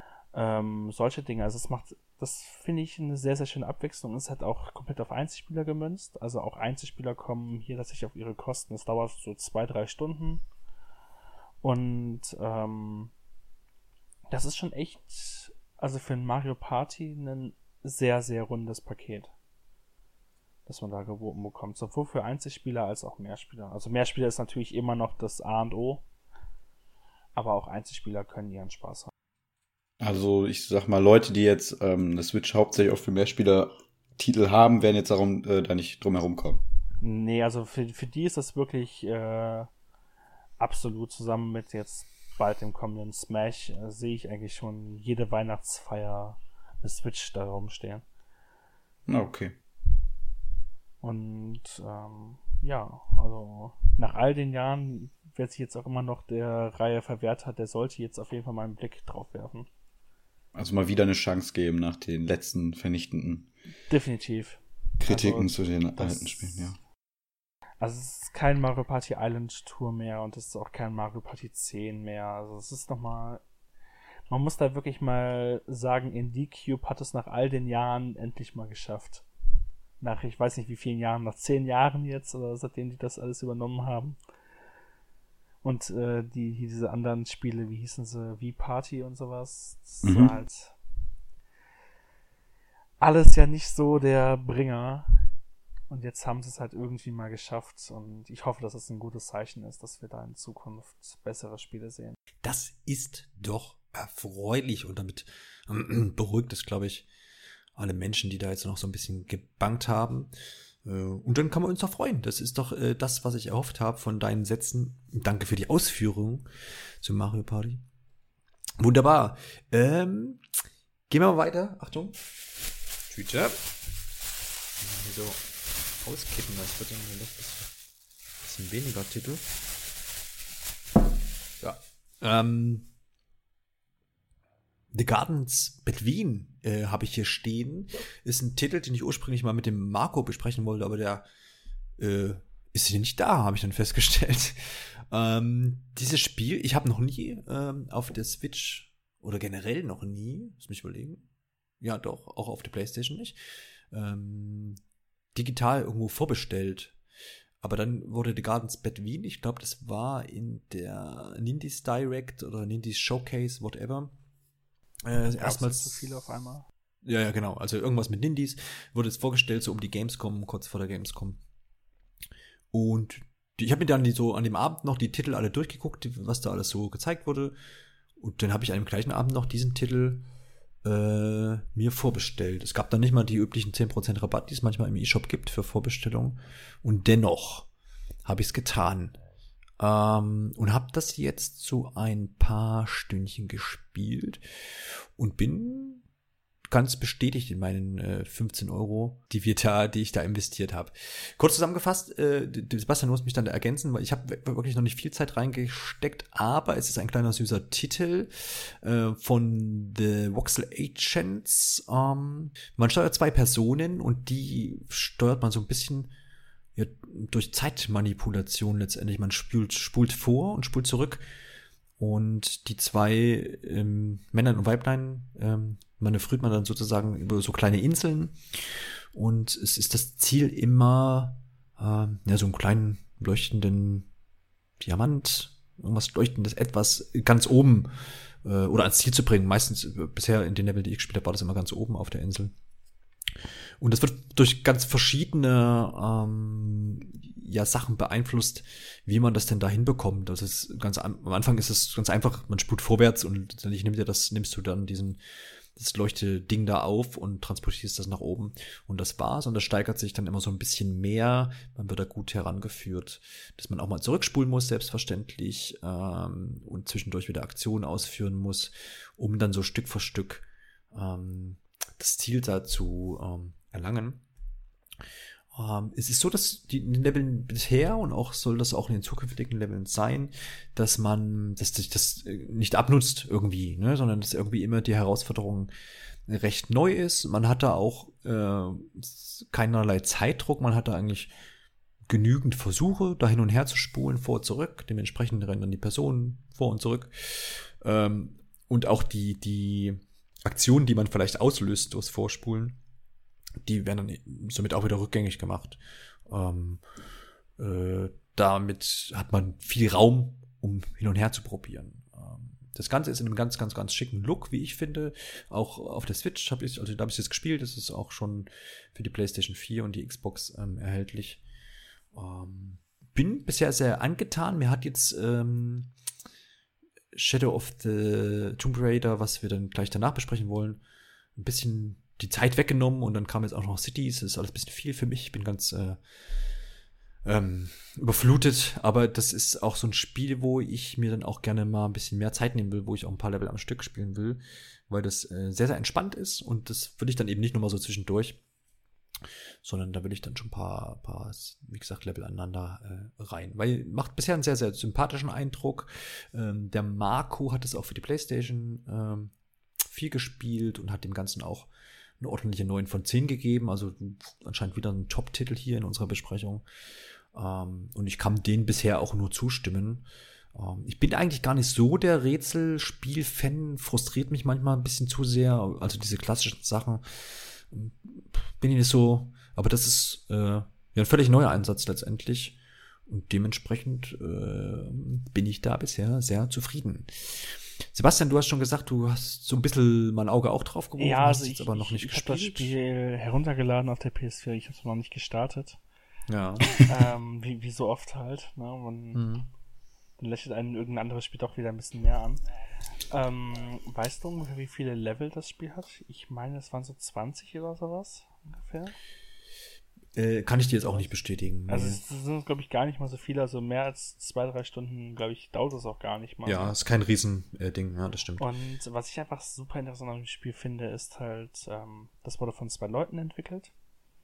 Und zwar über äh, die Spanne von drei Jahren. Und äh, wenn man jetzt halt bedenkt, dass das jetzt irgendwie wirklich nur so zwei, drei Stunden sind, die haben da drei Jahre dran gearbeitet, ähm, kommt es einem erstmal sehr, sehr merkwürdig vor. Wie ich es aber jetzt mitbekommen habe, liegt es halt wirklich daran, dass jedes Rätsel komplett eigen ist, komplett abwechslungsreich und ähm, auch sehr, sehr schön aufeinander aufbaut. Also man lernt halt, wie du schon gesagt hast, man lernt halt die Mechaniken kennen und muss sie halt immer wieder anders anwenden. Und das ist auch so ein bisschen das, was mich halt so reizt an dem Spiel, dass man halt immer wieder was Neues entdeckt. Genau, also wie, wie gesagt, wenn du es da ja schon heruntergeladen hast, dann kann ich da sagen, hast du richtig gemacht, was ich bisher so erfahren habe. Und ähm, ja, hast schon recht, also ne, kleines Team und Umfang ist jetzt auch nicht so mega groß, aber es ist halt ein Stück weit schon eine einzigartige Erfahrung, die man da so macht. Ich habe ja schon gesagt, so mit anderen Sachen eigentlich gar nicht so zu vergleichen. Und sowas mag ich eigentlich immer ganz gern. Und ich mag es auch mittlerweile ganz gern, wenn, wenn mal so ruhigere Spiele einfach am Start sind, wo man sich so ein bisschen entspannt auch dabei und auch die, der, der Frustgrad ist da bisher auch, was ich so gespielt habe, noch nicht so groß. Man hat ja auch oft äh, Rätselspiele oder ähm, aus dem Genre, wo man dann so echt so ein bisschen rausgeht, so, oh, keine Ahnung, weiß ich nicht, kein Bock.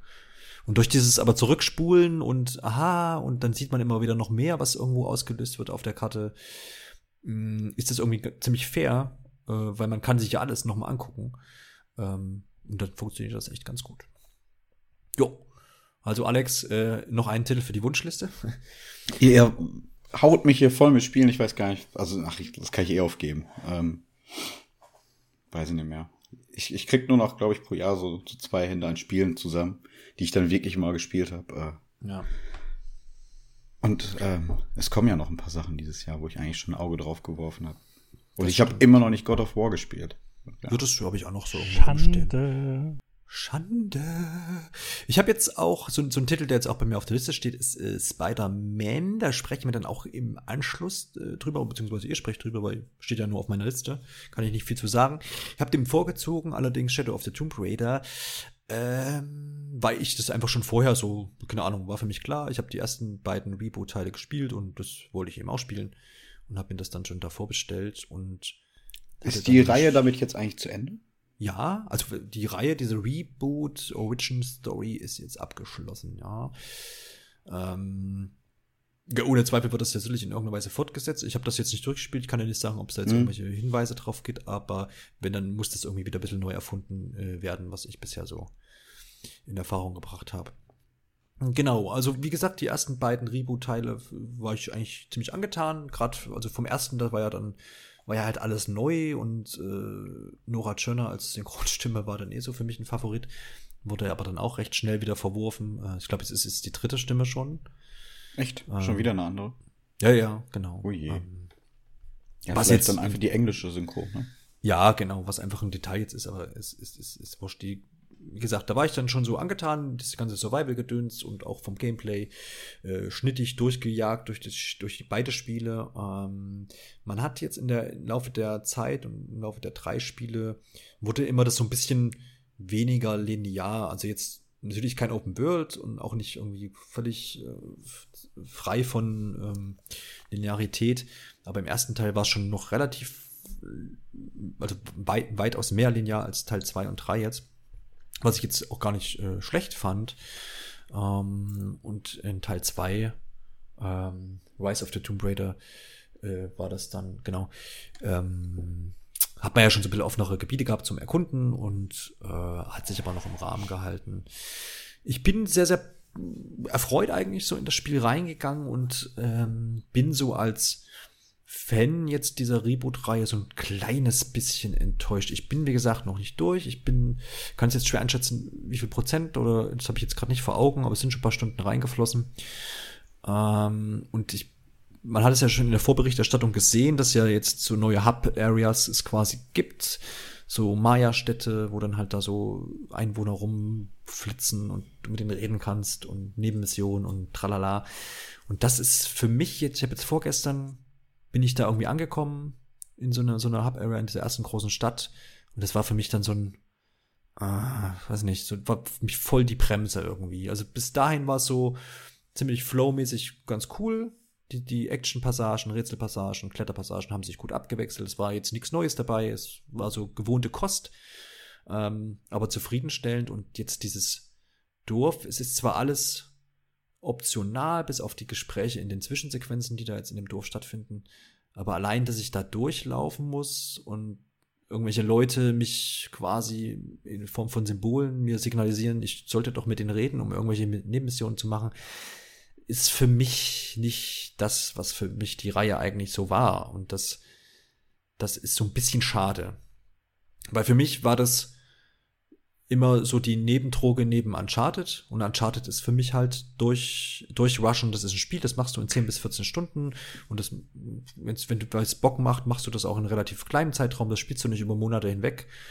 Ähm, und dann war das so Popcorn-Unterhaltung für den Abend, was man ja ganz gerne mal nimmt, wenn man eh nicht viel Zeit hat zum Zocken. Und jetzt sind da so Hub-Areas drin. Ja. Also wie gesagt, es ist optional. Ich bin dann halt jemand, der flitzt dann durch die Stadt und schnell zur nächsten, zum nächsten Missionspunkt um die Story da voranzutreiben, aber äh, kann es nicht so nachvollziehen, warum man das gemacht hat. Ich, also mir hat das Erkunden in Tomb Raider eigentlich bisher auch Spaß gemacht, weil es war ja schon mehr Erkunden immer als bei Uncharted mit einer, allerlei Gräbern links und rechts. Aber ja, dann, dann habe ich das eben gemacht, weil ich da jetzt gerade Lust drauf habe und das war halt auch nicht übertrieben. Und jetzt, weiß nicht, irgendwie für mich passt das irgendwie nicht rein.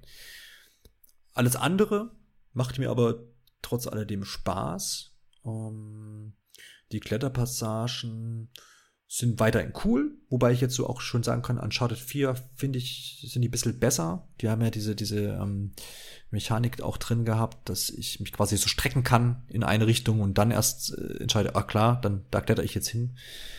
Das ist dann nicht ganz so, aber äh, trotzdem alles gut umgesetzt. Ähm, die Rätsel sind in Tomb Raider so ein bisschen tiefgängiger, aber auch nie bisher so, wo ich sagte, oh, komme ich jetzt aber nicht weiter.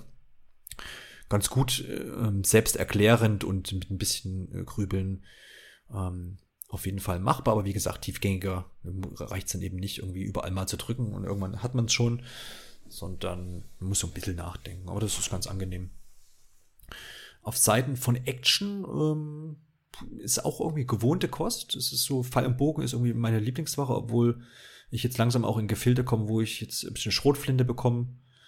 Ähm, und jetzt kommen hier auch schon so, so ein bisschen mystische Gestalten, die mich da so niedermetzeln wollen. Ähm, dann muss halt auch mal die Schrotflinte raus. Das funktioniert alles prima, äh, ist motivierend, aber es sind irgendwie immer so Punkte. Also es fehlt so diese große Neuerung und es, es ist auch so ein bisschen in der Story spürbar. Da fehlt es irgendwie ein bisschen an Drama, ein bisschen, wo ich sage, hey, komm, jetzt spielst du noch eine Stunde. Bis gestern Abend aufgehört, weil ich dachte, ach, jetzt kommt das nächste Rätsel und ja gut, da müsste ich jetzt wieder eine halbe Stunde noch rund überlegen, was ganz nett ist, aber ja, für die Abendstunde irgendwie halb zwölf dann doch keinen Bock mehr gehabt. Ähm, ich weiß nicht, irgendwie das Gesamtpaket hätte besser sein können. Ich weiß nicht, ob es daran liegt, dass man jetzt da einen Entwickler gewechselt hat von von Crystal äh, Dynamics zu Eidos. Ähm, Montreal. Das, genau, Montreal, pardon.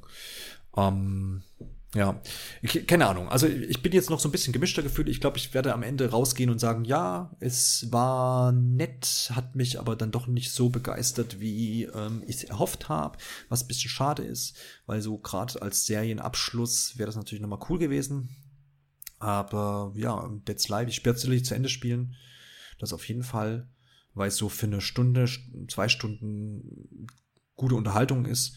Aber das Große und Ganze passt irgendwie für mich nicht, nicht zusammen. Allen voran, wie gesagt, diese, diese Hub-Areas, die sich, die sich hätten sparen können, finde ich, gehört einfach nicht rein in so eine Art von Spiel. Ja. Aber ähm, kannst du denn da jetzt zumindest noch drauf hoffen? Also ich habe wirklich nur den ersten Teil gespielt, das haben wir auch, als wir schon letztes Mal hier ein bisschen über das Spiel gesprochen hatten, mhm. ähm, glaube ich, hatte ich das schon mal erwähnt. Ähm, Gibt es da irgendwie so eine durchgängige Story denn jetzt, wenn das jetzt so der abschließende Teil ist, wo du jetzt zumindest da noch dich irgendwie drauf freuen kannst, dass da irgendwie eine, sag ich mal, größere Entwicklung kommt oder sind die Teile dann doch alle mehr ineinander abgeschlossen gewesen? Also beim ersten weiß ich, dass das war dann ziemlich für sich gehalten. Äh, ich weiß halt nicht, wo der zweite dann dahin ging, Story. Nee, es, es, ist, es ist schon ineinander überfließend. Du, die haben jetzt auch vorm Release nochmal so einen äh, Trailer veröffentlicht, wo quasi die ersten beiden Spiele nochmal in diesen Cutscenes mhm. zusammengefasst wurden. Aber ich, auch zugegebenermaßen, in den ersten beiden Spielen war jetzt die, war jetzt die Story auch nicht irgendwo, du sagst, ach, ähm, das ist aber jetzt was, der, der Knaller schlechthin, aber nee. sie hat so, so unterhalten einfach und das fehlt mir jetzt so ein bisschen, äh, es sind auch teilweise, also ich spiele tatsächlich auf Deutsch, sollte man tatsächlich ändern, werde ich auch ändern, weil die Synchro teilweise auch jetzt von den Nebencharakteren so ein bisschen so, da fehlt dann die Betonung und ist irgendwie so ein bisschen äh, hingeflaxt, ist auch nicht so schön. Und ja, also diese ganze Maya, also es dreht sich ja so um zwei Maya-Götter, also ist vielleicht auch so die Thematik, die jetzt da irgendwie nicht so den Anreiz gibt. Ne, also der, der meiste, dieser Flash von, der, der, als er die, die Reihe begonnen hat mit, mit ich bin jetzt hier die Überlebenskämpferin und so, das hat mich irgendwie, hat, hat, hat mich begeistert. So, und jetzt ist das alles so etabliert und sie fügen nichts wirklich Neues hinzu, auch nicht neue Charakterzüge, wo ich sage, äh, ah, ja, das ist aber interessant und, und, und es beginnt ganz, ganz gut, aber dann weiter, im weiteren Verlauf ist das alles so platt. Irgendwie, wo ich sagte, hätte man echt um die, um die, um die, um die gute Lara irgendwie noch ein bisschen mehr stricken können und mh, hm, ist das denn jetzt eigentlich wirklich eine Reboot-Reihe gewesen im Sinne von, ähm, hat mit den alten Spielen gar nichts mehr zu tun oder soll das jetzt so Prequel-mäßig so, so etwa dahin führen? Also jetzt nicht komplett, dass das aneinander, äh, ineinander übergeht zu den alten Spielen, sondern so, so. Soweit ich das verstanden habe, oder Sebastian, wenn du da eine Ahnung von hast, ist das, was wir da jetzt an drei Spielen bekommen haben, die Vorgeschichte zu dem, zur Lara 96. Oder sehe ich das okay. falsch? Äh, ich glaube, also, das ist ein komplettes Reboot-Ding noch gewesen. Also es war halt, ja, es ist eine Vorgeschichte von ihr. Es zeigt halt, wie sie zu dieser toughen Archäologin mit den zwei Desert Eagles geworden ist. Ne? Genau, ne? aber ja. ähm, die Geschichte selbst wurde ja so noch nie erzählt, glaube ich. Nee, natürlich. Nee, nee, das, genau, aber kann man jetzt aber auch ungefähr sich denken, wo es dann am Schluss hinführt, dass sie dann zwei Desert Eagle in der Hand hält, oder? Ich glaube, sie haben gesagt, also auf jeden Fall spielerisch wird es das nicht geben, aber vielleicht es zeigen sie sie ja einmal in ihrem Outfit, wie man sie halt kennt. Ja, okay, also genau. weil da, zumindest das wäre ja dann noch irgendwie ganz cool, sag ich mal, für die Leute, die jetzt dann da die Reihe mitbegleitet ja, haben. Auf jeden, auf jeden Fall. Es ist, äh, es wird wohl irgendwie vorkommen in der Zwischensequenz oder am Ende. Ich weiß es auch nicht genau. Ich will da auch gar nicht weiter ähm, mich informieren. Nee, nee, klar. Selber schauen. Du hast in Sachen Kostüme auch, du kannst da auch, sobald du ähm, Ach, ich ja, das habe ich gesehen. Da genau, gibt's so ein Retro-Kostüm, ne? Genau, die ersten ja. beiden Teile habe ich gespielt und dann kannst du halt diese Lara 96 von der PlayStation 1 freischalten. Nett, aber sinnfrei auf jeden Fall. Also wenn man das Modell dann einschaltet, dann ist halt jegliche Mimik dahin und äh, es wirkt dann alles einfach ein bisschen lächerlich und macht dann die ohnehin schon wenig tief gehende Story dann auch noch mehr zunichte. Also schaltet man das schnell wieder aus. Ähm, was auch, was ich, äh, man kann, hat dann auch automatisch Kostüme aus den ersten beiden Spielen und ich habe dann mal das äh, Kostüm vom ersten, äh, dieses Survival-Dings, das war halt irgendwie, keine Ahnung, Tanktop-Hose. Ähm, hat, hat aber dem auch nachgezogen, dass sie auch das Gesichtsmodell aus Teil 1 hatten und nicht das aktuelle. Und dann dachte ich mir, okay, ja, äh, nee, dann ist das ja nicht nur das Kostüm, sondern ein komplett anderer Charakter, weil sie hat sich schon sehr verändert in diesen drei Spielen. Und dann habe ich das wieder ausgestellt. Zumal du dann im Laufe des Spiels auch schon wie im zweiten Teil ähm, ja so, na, nicht Rüstung, aber Kostüme bekommst, die dich irgendwie wärmen oder dich ähm, weniger sichtbar für Gegner machen mhm. und so ein Kram. Also dann schaltest du auch nicht auf alternative Kostüme, weil damit ist es dann hinfällig. Hm, ja, ähm, was wollte ich noch sagen? Ach ja, genau, so ein bisschen in Sachen Brutalität, weil das wird ja auch mal so ein bisschen angesprochen, war ja auch schon immer irgendwie ziemlich heftig und so. Das ist weiterhin so. Ich sehe da jetzt keine Riesensteigerung, aber störe mich da auch nicht dran. Die Todesszenen, wenn ich irgendwo runterfalle oder von so einer äh, Falle erwischt werde, dann quiekt sie halt mal, ne, und wird durchlöchert. Ähm, aber das ist halt so. Ja, also, wie gesagt, im ganz Großen und Ganzen soweit zufrieden. Es ist handwerklich total gut gemacht. Es ist auch schön anzusehen. Man kann den Fotomodus gut benutzen, um da ein paar äh, Screenshots zu machen. nee, ist wirklich ein schönes Spiel. Und auch von den Gameplay-Mechaniken, die man so kennt, Klettern, Schießen, Deckung, das, da gibt's eigentlich nichts zu meckern. Aber more of the same habe ich auch so erwartet, aber mir fehlt der gewisse Reiz. Und wie gesagt, fucking Hub äh, City. Ja, Schlusswort. Ich schwanke zwischen sieben und acht, wenn ich jetzt eine Wertung sagen ja, müsste. Das ist ja eigentlich auch immer noch okay. Ja, er hat auch so im Durchschnitt ganz so, so um die Wertung bekommen. Aber wie gesagt, ich glaube, als Fan oder als derjenige, wenn man jetzt damit neu einsteigt, ist man wahrscheinlich wesentlich mehr begeisterter. Weil, ne? Aber wenn man den ganzen Kram schon kannte, ja. Hm. Noch Fragen? Also von meiner Seite aus nicht.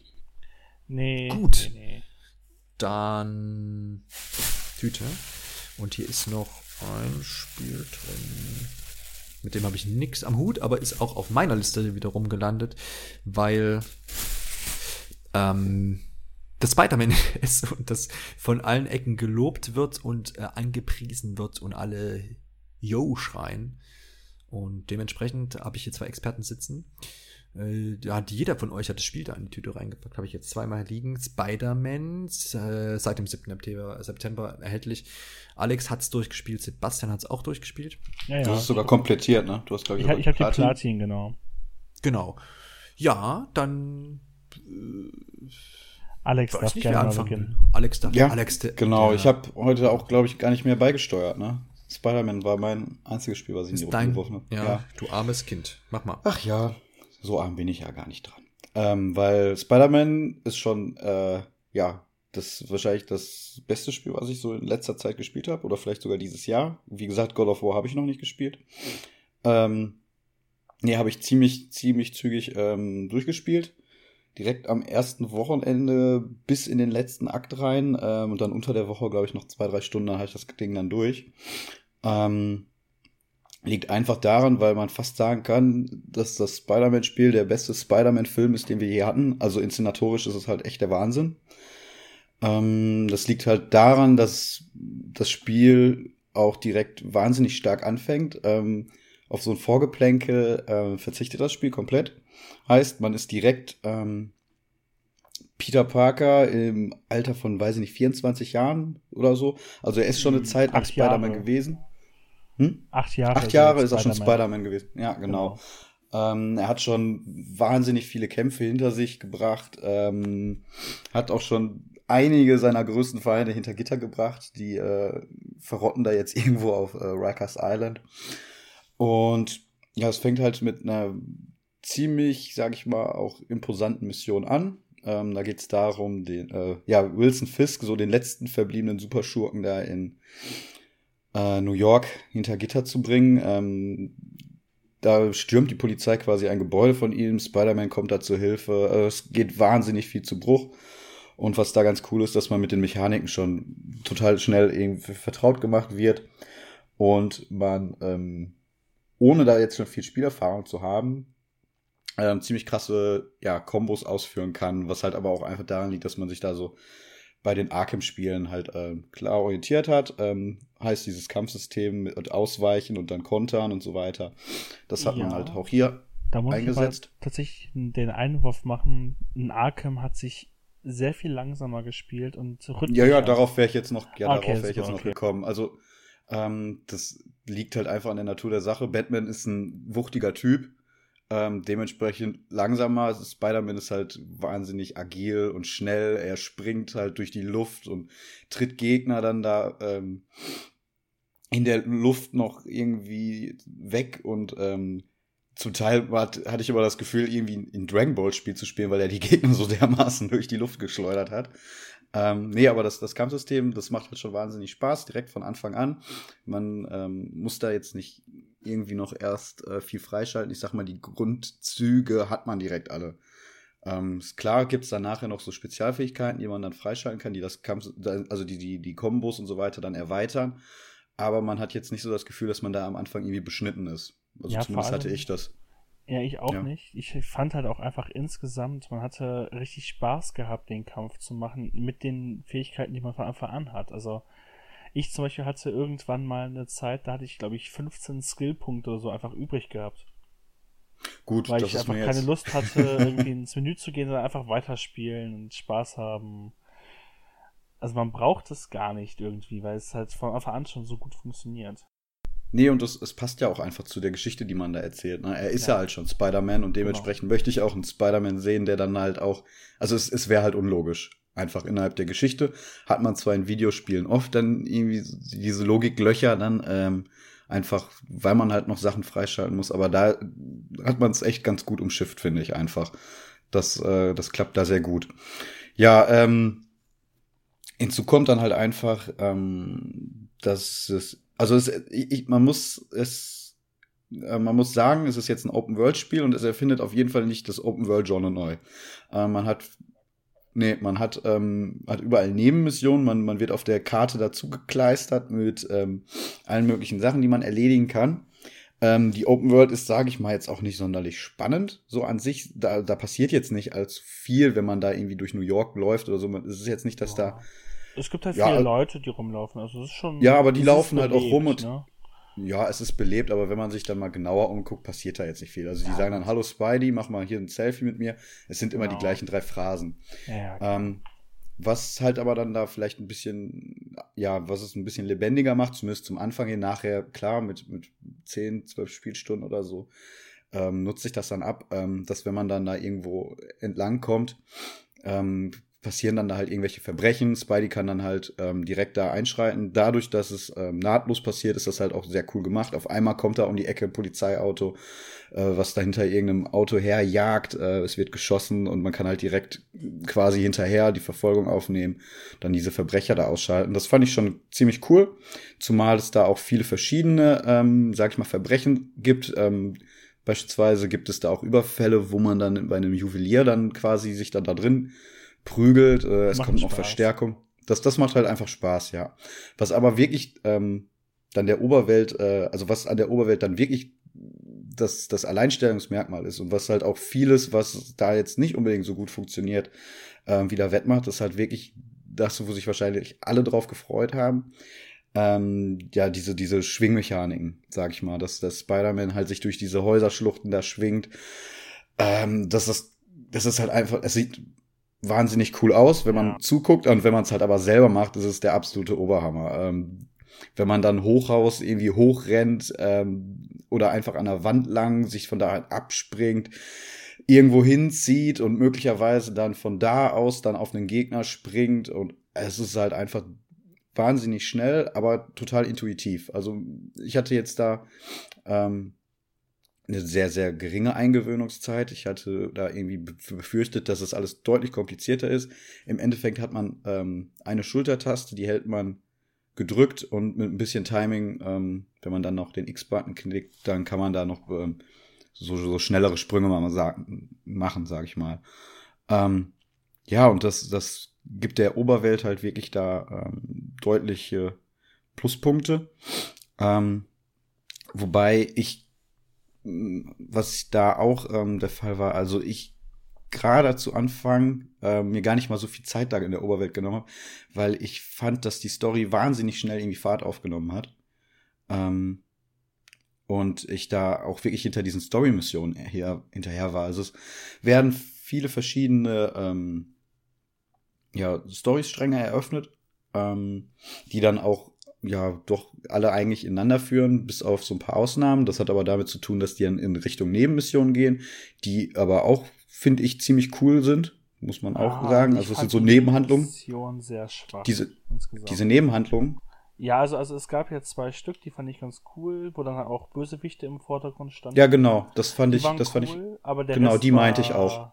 Nee, nee, den Rest nicht, aber die, da, wo diese Bösewichte noch zusätzlich damit reinkamen, Ja. Die fand ich schon echt cool. Also das, damit hatte ich jetzt eigentlich nicht gerechnet, dass man da noch abseits irgendwelche äh, Charaktere Ja, quasi. Ich hatte es halt gezeigt gehofft, bekommt.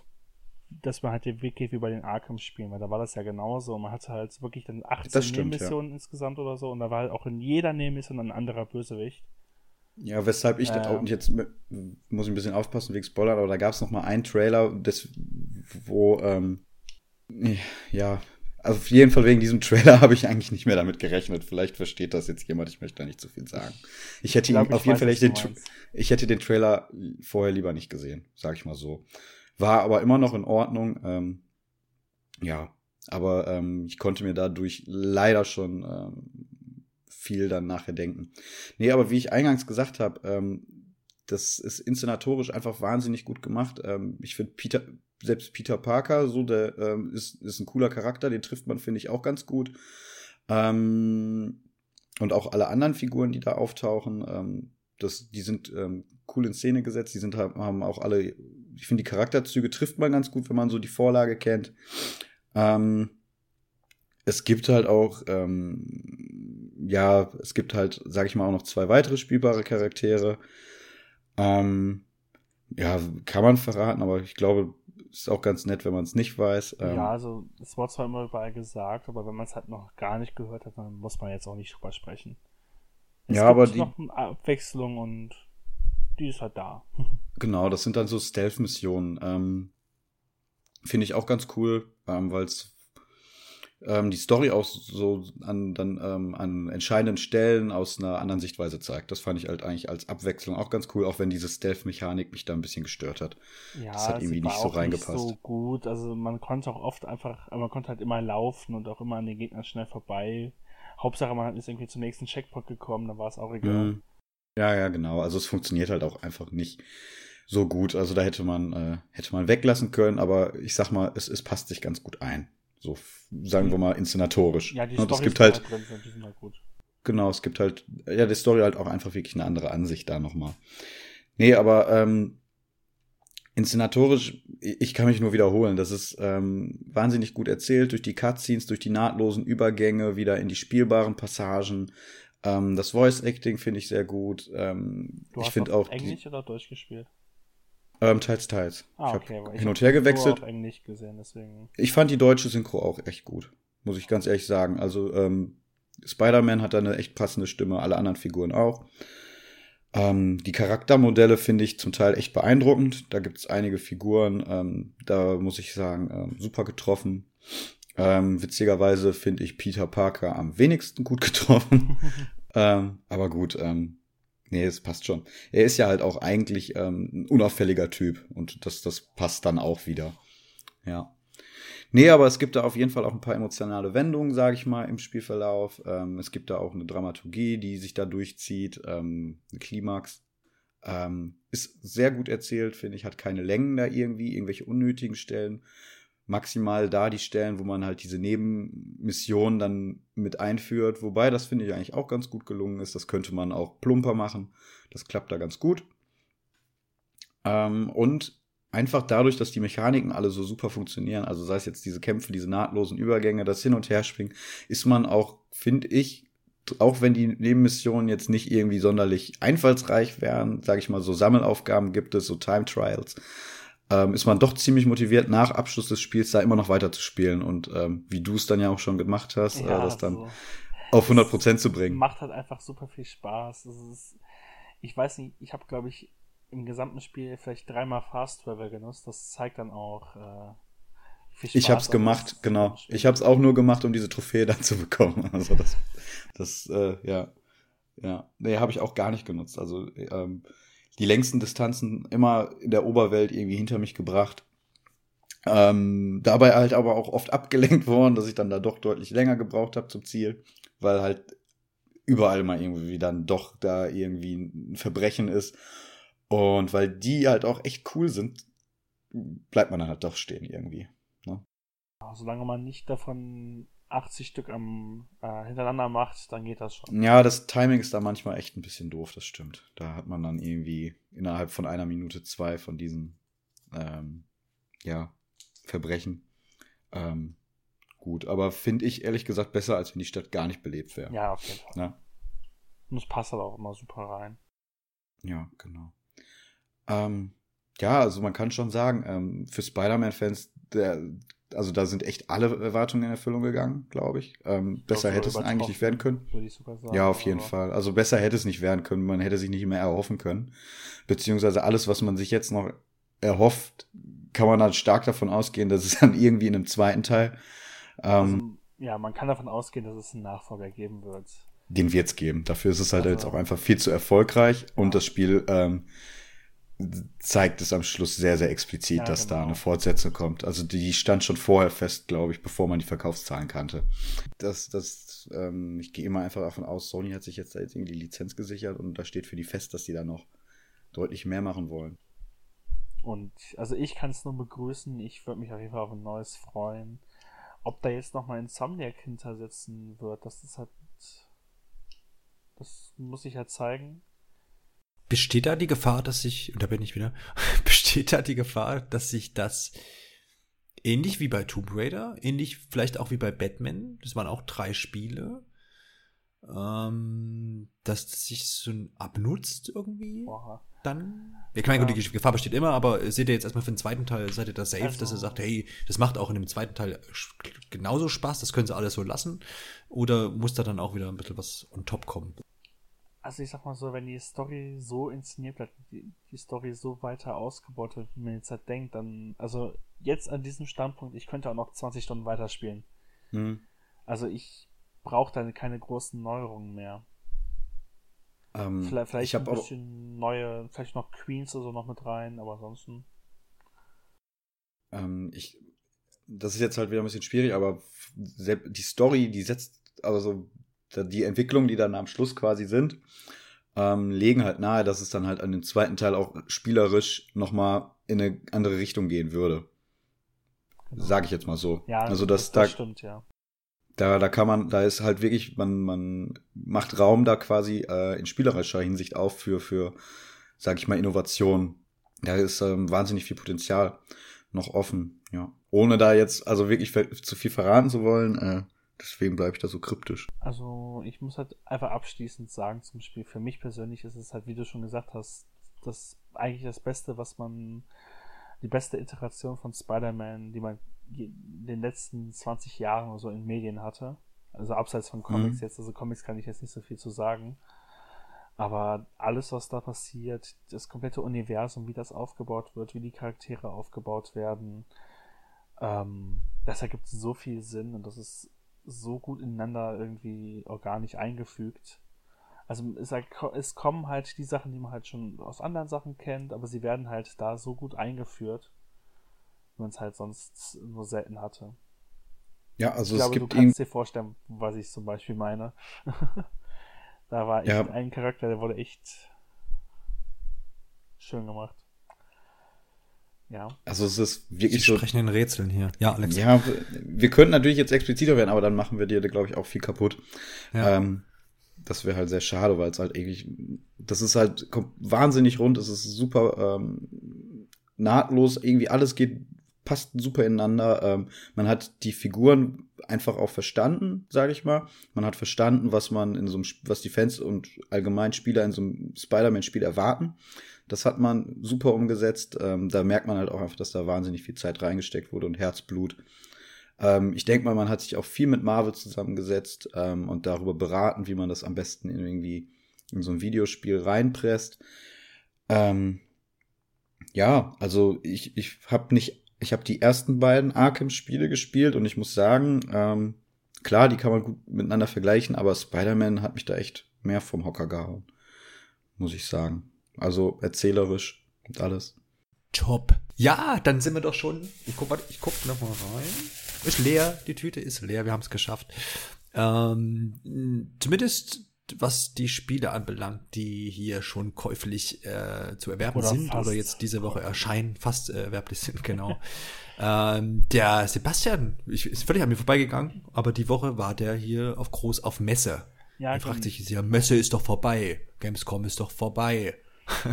Aber es war tatsächlich die EGX. Ich habe jetzt gerade mal äh, EGX, ich weiß nicht. Für was steht denn das? Also das ist die Eurogamer Expo und äh, Eurogamer Expo. Ja. Aber ist das, ist das, ist das, ist das äh, äh, diese Eurogamer Expo, die es schon immer gab? Äh, das ist nee. halt, das ist jetzt halt zum allerersten Mal in Berlin war die jetzt. Okay, sonst Jahr. war das irgendwie in Barcelona ja, also, oder so. Nee, in äh, London ist die normalerweise, so glaube ich. Irgendwie, irgendwas in UK. Ja. Und okay. jetzt gibt es halt mal zum ersten Mal einen Ableger auch hier in Deutschland und äh, eben in Berlin.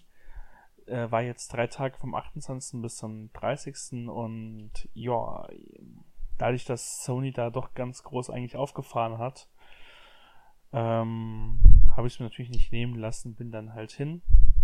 Und die Flüge so billig waren, ne? Ja, äh, da könnte ich jetzt, da könnte ich auch wieder drüber reden. Scheiß Ryanair, ne? Genau an dem einen Tag müssen sie streiken. Naja. Ähm, aber ja.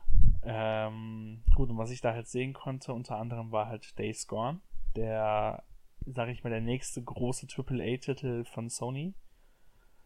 Ähm, worum geht's in Days Gone? Man spielt Sankt Deacon, ein äh, Biker, und der befindet sich in der Freaker-Apokalypse. Das, sie sagen ganz, ganz äh, vehement, es sind keine Zombies, es sind Freaker. Freaker und ja. äh, so wie Clipper. Äh, in, in, Last of Us, genau. Ja, genau. ja, es ist so ähnlich. Also es sind halt, also wir können schon sagen, dass es Zombies sind. Also es sind halt wirklich einfach irgendwelche mutierten Menschen. Mhm. Und ähm, innerhalb der Demo konnte ich halt zwei Teile vom Spiel spielen. Also das waren zwei Missionen. Die erste Mission, über die ich jetzt am liebsten sprechen möchte, ist halt eine Action-Mission gewesen. Äh, wer den ersten Trailer gesehen hat, äh, das große Feature vom Spiel ist halt, dass da eine Horde von 300, 400 Freaker auf dich zukommt und wie so eine Welle dich halt einfach übermannt. Und ähm, in dieser Mission ging es halt darum, möglichst äh, so Fallen zu setzen und vor den Dingen abzuhauen, in Explosionen und sowas reinzulaufen, dass du die halt alle am Ende halt tötest. Ähm, ja, das hat ganz, also das war wirklich sehr, sehr typisches Zeug. Man ist halt hin, man hatte halt so ein paar Ressourcen schon vorgegeben gehabt hat dann äh, Fallen gesetzt. Da gab es dann so Bewegungsfallen, die halt explodiert sind. Die hat man dann, hab ich dann halt zum Beispiel, meine Taktik war, die halt neben Explosionsfässer zu setzen. Hab dann eine Granate reingeschmissen, das, die waren halt in so einer Baugrube drin. Und dann sind sie halt losgelaufen auf einen. Da musste man halt immer wieder halt gucken, dass man halt wegkommt. Äh, man hat eine Stamina-Leiste, man kann halt nicht die ganze Zeit rennen. Dass man die halt irgendwie versucht zu stoppen und äh, bin dann halt, sagen wir mal, so drei Minuten oder so um diese Baugrube herum und hab halt die Zombies halt abgeschlachtet oder die Freaker abgeschlachtet. War jetzt nicht so spannend, hat sich sehr, sehr typisch gespielt für so ein Actionspiel. Ähm, also wir werden in den letzten Jahren in Horizon Zero Dawn, einen, äh, was haben wir noch, God of War oder sonst was gespielt hat, nur jetzt halt mit Waffen, der weiß genau, worauf es hinläuft, spielerisch, kennt halt die ganzen Grundzüge schon. Ähm, interessanter war dann die andere Mission. Das war dann wirklich eine richtige Story-Mission, auch mit kleinen Cutscenes drin. Da hat man halt schon gemerkt, ähm, da steckt natürlich wieder Sony Money drin. Äh, hochwertig produziert, sehr gute Schauspieler, also beziehungsweise Synchronsprecher, ähm, gutes Motion Capture, sehr gute Optik und alles.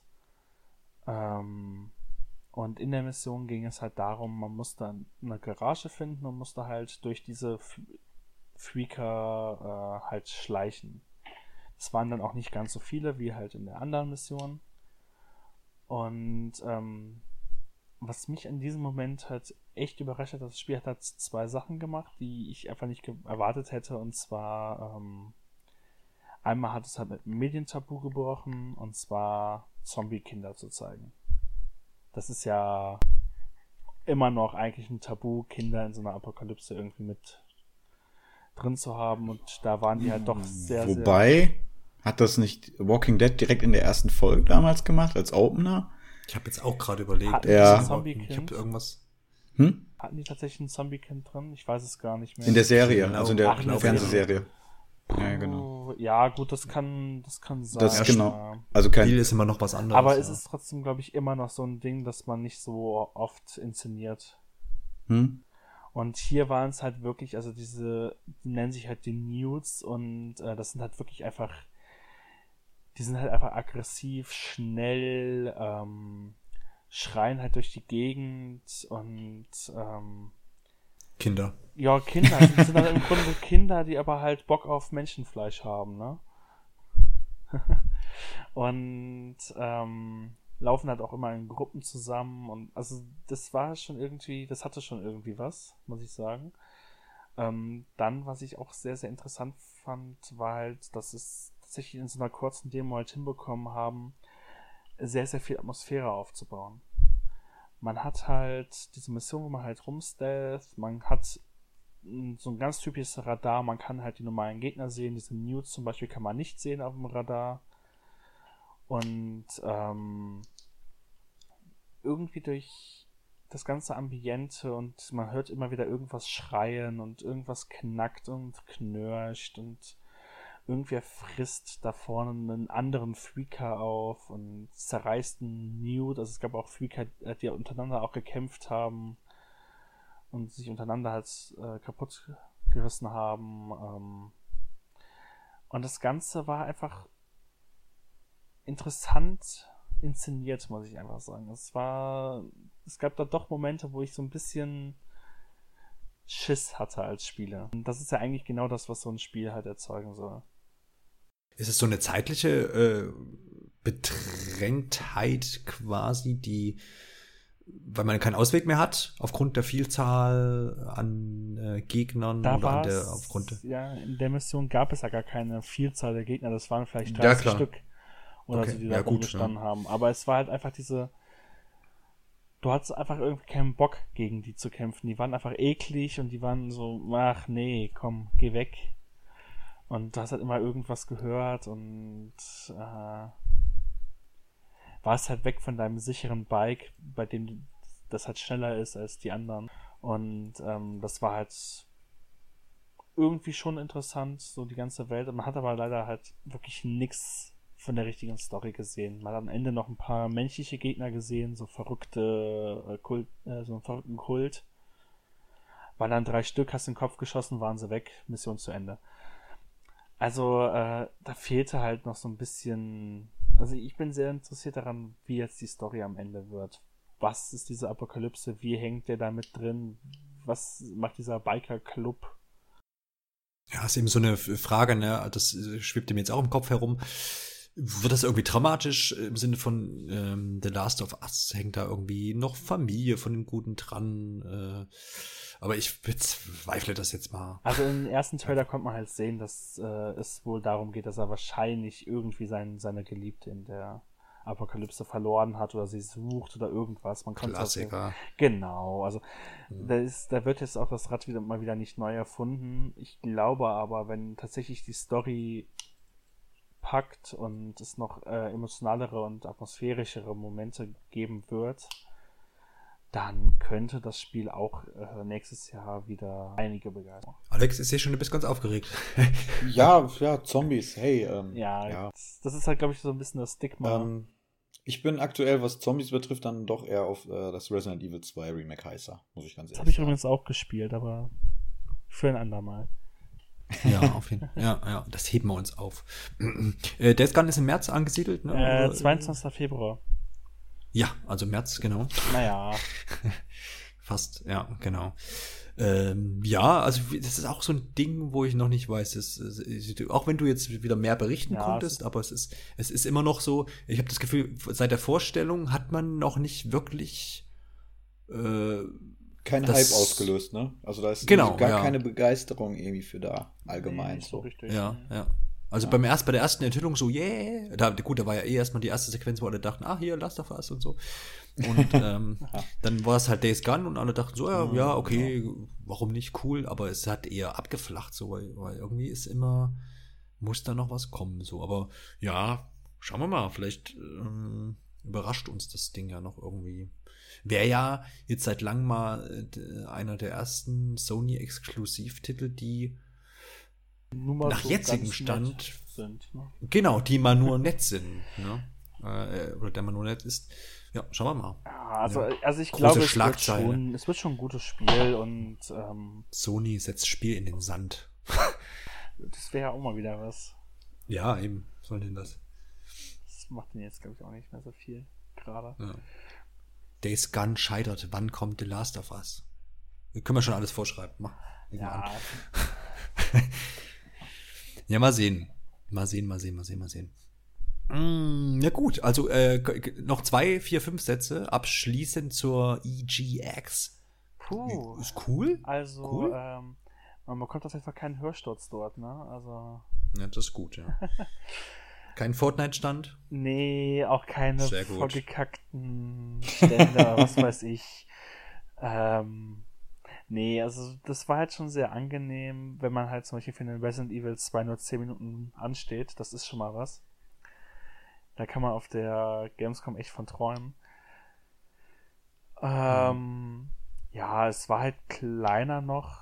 Ich denke mal, es wird in den Klar. nächsten Jahren jetzt noch mal ein bisschen wachsen. Ich glaube schon, dass die ganz guten Zufluss hatte jetzt dieses Jahr. Das in der Messe in Berlin? Oder wo Äh, ist das? das war Station Berlin, nennt sich das. Das war halt einfach so ein Eventhalle, Mhm. etwas größere. Ja.